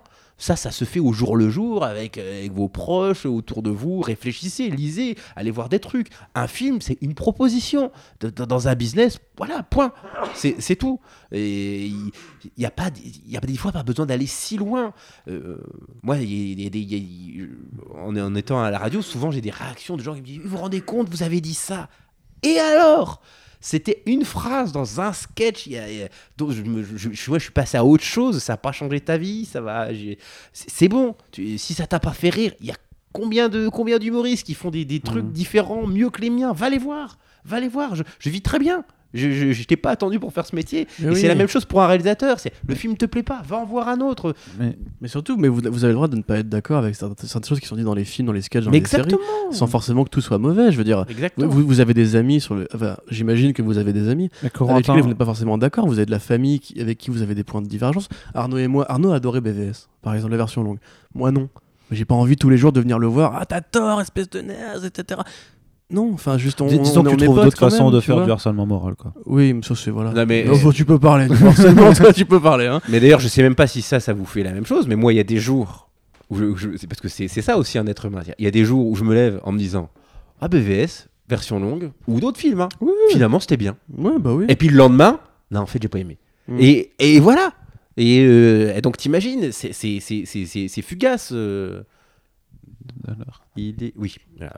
Et, euh, et, et, et- et tout ça, c'est, euh, je trouve que ça, c'est ça la beauté de l'art, c'est, c'est changeant, c'est volatile. Et aujourd'hui, c'est vrai qu'on tient ce discours sur Joker. Peut-être qu'en euh, d'ici 3-4 mois, en voyant d'autres films, en voyant le truc vieillir, on va se dire Oh non, en fait, c'était peut-être pas. Et, et c'est bien, c'est bien. C'est, c'est pas figé. C'est un peu comme Venom, hein. maintenant on, a- on adore Venom. Non Alors, c'est pas comme Venom par contre. Alors, pour, pour le coup, c'est ce qu'on qui est- arrête de le Ce qui est bien, c'est jour, qu'on aura toujours des, des, si tu veux, des- un maître étalon. On pourra toujours dire de toute façon, voilà, euh, Venom c'est une merde et ça, ça restera une merde même après les années. Mais du coup, moi je voulais juste savoir si vous étiez pour ou contre une suite à Joker, mais euh, vous êtes un peu Mm, parti. Non, bah, du coup, Non, non. non, Non. je ne suis. non. C'est vrai, comment on en est arrivé là ça Ça, a été des, des, che- voilà. chemins Non, en tortueux. fait, c'est que si- très si Gris, tu veux, à la radio, il a un format qui doit tenir. Ouais. Et là, quand il Euh, vient moi- chez nous, tu vois, il. Exactement. il Non, mais c'est tout à fait. Tu seras, tu seras limité pour tes podcasts sur, France Inter ou Oui. Aussi, ouais, quand même? Euh, après, c'est euh, là, c'est moi qui l'ai euh, qui l'ai voulu parce qu'il y a quand même, comme ça reste produit, il y a une réalisatrice, un technicien, ah etc. il y. Euh, euh, aura la possibilité de mettre des, des extraits audio et tout ça. Mhm. Faut pas, je peux pas euh, bloquer toute une équipe du service public, les impôts des Français, sur un, un podcast de 2 heures, 3 heures, ça sera pas Oui, possible. Très bien. Alors du coup, on va terminer juste par le, la note Bon, t'as pas beaucoup entendu. sur hein, euh. 5 étoiles. Bah oui, mais pour le coup, un je vous ai laissé... euh. Bah écoute... C'est euh, gentil. Ouais. Tu sais, c'est- Non, mais je trouve qu'il. Tu vois. Non, mais quand il y a un invité, on en général, je, je laisse la parler les invités. Je suis bon animateur, pas forcément bon interlocuteur. on te le reproche, apparemment, tu t'imposes Oui, pas assez. oui, euh, je ne m'impose pas. assez. Mais écoute, euh, qui- t'encourage. Des gens, des gens, des gens. Mais tu vois, ça, c'est les gens. Ça- Mais voilà. Ah, mais- J'aimerais qu'on parle des gens. Ah là là non, non, mais les, les gens ont envie de m'entendre plus. C'est ce que je comprends. Je suis mystérieux, tout ça. Voilà. Oui. Sur- T'es un peu sur- le, le sûrement, Batman de. euh, de Comics Blog, bien Ouais, entendu. Je- la note, euh, Corentin. Bah, La- 4,5, la- je- oui, Toi, tu maintiens ton 4,5 du Ah, coup. je... Oui, tout à fait. Mais in- indépendamment de. Tu veux un résumé qui va avec ou... Vu vite fait. D'accord, je trouve que vraiment le film est très beau. Il y a des scènes qui m'ont vraiment beaucoup plu. La scène du métro avec les éclairages changeants. Moi, tu. Euh, ah, ouais. J'adore cette scène, vraiment, euh, ouais. je trouve formidable. La, la musique de. euh, c'est Oui. écrit en la langage musique. islandais, donc je sais pas comment ça se prononce. Il dure quelque chose. Euh, Rockin' Phoenix extraordinaire. Le...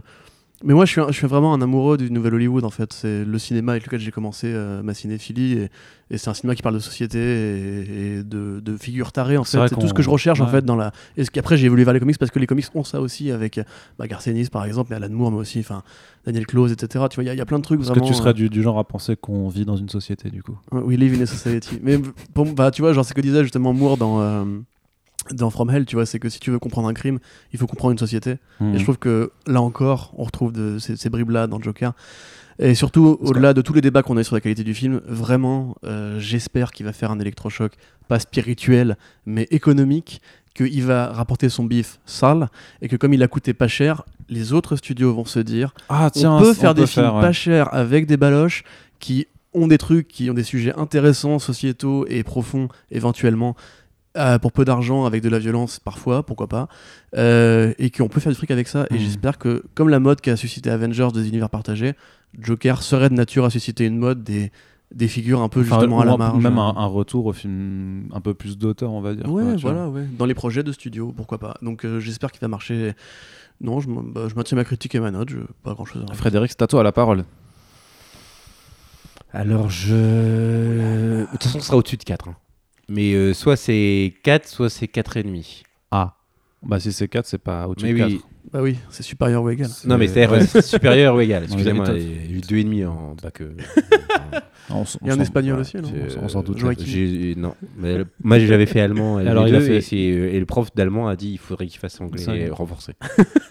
Donc quand ton prof d'allemand te dit ça, c'est vraiment que Ouais. Puis à l'épreuve de prononciation de prénom, t'as- Euh, c'était pas terrible. hein. Non, Non. non, Mais en fait, on me posait pas de questions. Là, je crois que c'est vous êtes l'interaction humaine la plus poussée que j'ai eue depuis longtemps. hein.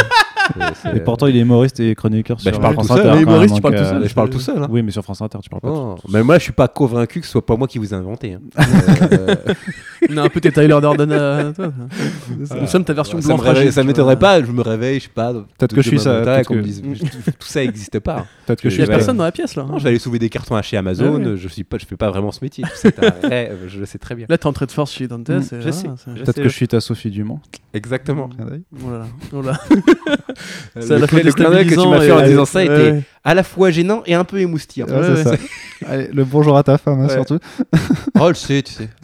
Il y a beaucoup de dans, dans ce podcast, il y a beaucoup Il de, de sous-textes sur solitaire, non hein. C'est vrai, c'est vrai. Bah écoute, on, on ne se Il refait suffit pas. qu'Océane soit pas là. hein. Ah ouais, c'est ça. Dès, dès qu'il n'y a pas de fil, les mecs se deviennent des gros beaufs. hein. Incroyable. Incroyable. Non, mais je vais, euh, pour en revenir à la note, je vais. euh, Je la salue au passage. non, je, je vais quand même mettre 4,5. Ouais. Ouais. Bisous. Ouais, ça me semble. Euh, Parce que vraiment, il y a de très très beaux plans. Mm. Puis euh, le, le fait que j'ai au- autant envie d'en parler, euh, tu vois, d'échanger les points de vue, c'est vraiment qui. c'est- c'est un film qui mérite d'être vu. euh, Hmm. Ouais. Ouais, ouais. Ouais, ça par contre, c'est bien. Et bien du coup, euh, je vais mettre 4,5 aussi parce que j'avais Oh, le suivi Ouais, j'avoue. Je suis trop mainstream. Mais non, mais je voulais mettre, euh, je voulais mettre 4, mais je me suis dit que 4, c'est ce que j'ai mis à Shazam, donc je pouvais pas mettre la même note qu'à Shazam. Ah, Corentin. oui, non, ça je t'aurais. mais non, mais ça n'a rien à voir. Mais non, ça n'a rien à voir, bien entendu. Il n'y a pas d'Argus. euh. Non, non, mais c'est vrai que moi, c'est vrai que j'étais chaud. j'ai- J'avais, je, je, j'ai essayé de faire pression sur Corentin pour qu'il mette 5 pour que on. Mais on a vu pourquoi ça On- mérite pas la note parfaite non plus. Oui, non, mais on a parce que oui, mais dire la note parfaite ne veut pas dire que l'œuvre est parfaite en tout point. De toute façon, c'est juste que tu traduis un sentiment et tu dis putain, il y a eu des effets, il y a eu tellement d'efforts de fait, il y a eu tellement de, d'écriture, d'acting, de, d'artistique dans, dans, dans ce film, malgré ce- que ce soit sous la bannière d'une grosse licence, que bordel, vas-y, vas-y, on lâche 5 C'est comme pour, enfin, c'est- pour moi, c'est comme pour Spider-Verse, tu vois. Il y a eu tellement d'amour de, de, de fait là-dedans que euh, pour moi, euh, après, c'est vrai que, après avoir vu le, de- de- le film deux fois, du coup, j'ai moins ressenti euh, d'emballement à la deuxième euh, vision, alors que Spider-Verse, quand je l'ai revu la deuxième fois, et la troisième et la Mm. quatrième fois, à chaque fois, c'était pareil, c'était voilà, ouais. par terre, les, les, Ah les sopalins et tout ça, quoi, laisse tomber. Donc, 4,5 quand même pour Ouais. euh, truc, et euh, je- de toute façon, je Faut juste que Todd Phillips regarde les films de Clint Eastwood. C'est-à-dire que quand euh, il a fait du bon boulot, il monte sur son cheval, il s'en va, et les gens, ils ont même pas le temps de lui poser des questions sur le. sur le, le- le- Euh, voilà, respect les- au département com Ouais. de Warner Bros qui a dû bien se marrer ces dernières semaines. hein. Ouais. Ouais, Zack bah, Snyder, non, là, parce les gars, t'as- ils sont tombés sur un autre degré. Parce que t'as même Marc Maron qui a réfuté les déclarations de Todd Ah Phillips oui, après, bien sûr, donc, euh, c'est vrai que c'est un peu, c'est un peu dommage. Même mais comme dit, je pense, je pense hein, qu'il euh. était un peu à bout parce qu'on lui a posé pendant, la, pendant trois semaines les mêmes questions et qu'il y a un moment, tu, très bien, tu bien pètes un câble aussi. Euh, après, il y a un portrait qui a été écrit sur lui qu'il faudrait que je relaye, mais c'est un mec qui a aussi une, une carrière, on va dire, un peu. Euh, enfin, Mm. Il a fait de documentaires à une époque on a prouvé, qui, qui ont sont prouvés être faux et mis en scène, et etc. Donc Mm. il a un côté aussi un peu euh, spectaculaire dans ses propos. Euh, beaucoup, ça veut dire que c'est pas forcément le mec le plus attachant du monde, mais après, le film en, qu'il a en fait même temps, bien, dire, il si, pas- si- si entre, voilà, si, de toute façon, si les questions qu'on lui a posées, euh, c'est ce genre de questions d'un côté et who, How was Working Boss de Nikos Agagas, voilà, t'es- pas aidé Ouais, non ouais, plus par, t'es vraiment pas aidé par la promo presse, quoi, tu vois. Donc, bon. Voilà. Donc, euh, Les bah personnages voilà. que tu crées sont des provocateurs en fait. hein, D'ailleurs, si tu nous as créé, en fait, du coup, c'est toi qui as créé la critique de Joker. Bah, Quelque je- part, je, ouais. je pense. ouais. Bien joué, mec, elle est bien. hein, Ouais, j'aime bien, Ouais, ouais, j'aime elle, est bien écrite. Ouais. je savais même pas que je maîtrisais autant de mots comptes triples. C'était. Inexorablement, c'est beau ça, j'adore. Ouais. Allez, du fait. coup, euh, 4,5 du coup pour la note euh, pour la note totale. On reviendra de toute façon d'ici peu pour parler d'un autre aspect de Joker dans un autre podcast. Encore puisque nous, il nous faut nos clics hein, avec Joker, bien entendu. euh, c'est euh, c'est la, la gouvernance du clic sur Internet, bien entendu. Et on espère que ce podcast vous a plu. Il dure deux heures, presque deux heures et demie. C'est donc plus long que le film. Ça, ça, ça fait longtemps qu'on n'avait pas fait de podcast euh, aussi long, voire plus long que le film. Euh, comme toujours, ben voilà, vous avez vu le film et vous avez écouté le podcast dans son intégralité. euh, bravo à vous, félicitations. Vous pouvez Désolé laisser euh, vos appréciations sur le film, mais aussi vos retours sur le podcast dans les commentaires. Et comme d'habitude, on vous demandera d'être gentil avec nous et de partager le podcast sur les réseaux sociaux afin de propager la bonne parole de Comics Blog. Et d'écouter la nouvelle saison de Blockbuster en podcast. Oui, qui commence cette semaine. Et oui, en le plus, premier épisode sera disponible le 15 en téléchargement. Et, et en euh, plus, et en plus, qui c'est qu'il y aura dedans? Eh ben, je crois qu'il y aura Corentin. Oh, c'est incroyable Oui, ça pour parler d'Alan Moore et de Watchmen, mais également Océane. Oh, mais c'est incroyable ça Mais oui, oui, Bah oui, oui. oui. Et Arnaud Kikou Non, parce Ah, qu'il bah n'est pas là. Oui, il est pas là. Il est pas là. Parce qu'il était invité quand même. Parce qu'ils vont dire C'est Ah, vrai, il veut pas oui. d'Arnaud. Non, non, non. C'est vrai? Bah Ah, alors, j'ai été invité, mais une autre fois. Vous avez mis dans la merde en plus. Une, une autre fois. Donc voilà, donc euh, Blockbusters qui est donc en podcast dès le 15 octobre et qui reviendra sûrement l'été prochain sur France Inter aussi. Oui, oui, mais euh, ça revient, ça va revenir toutes les semaines là. hein. Toutes les semaines, en plus. ah oui, oui, là euh, d'ici, euh, c'est c'est reparti. D'ici ou Marvel du coup.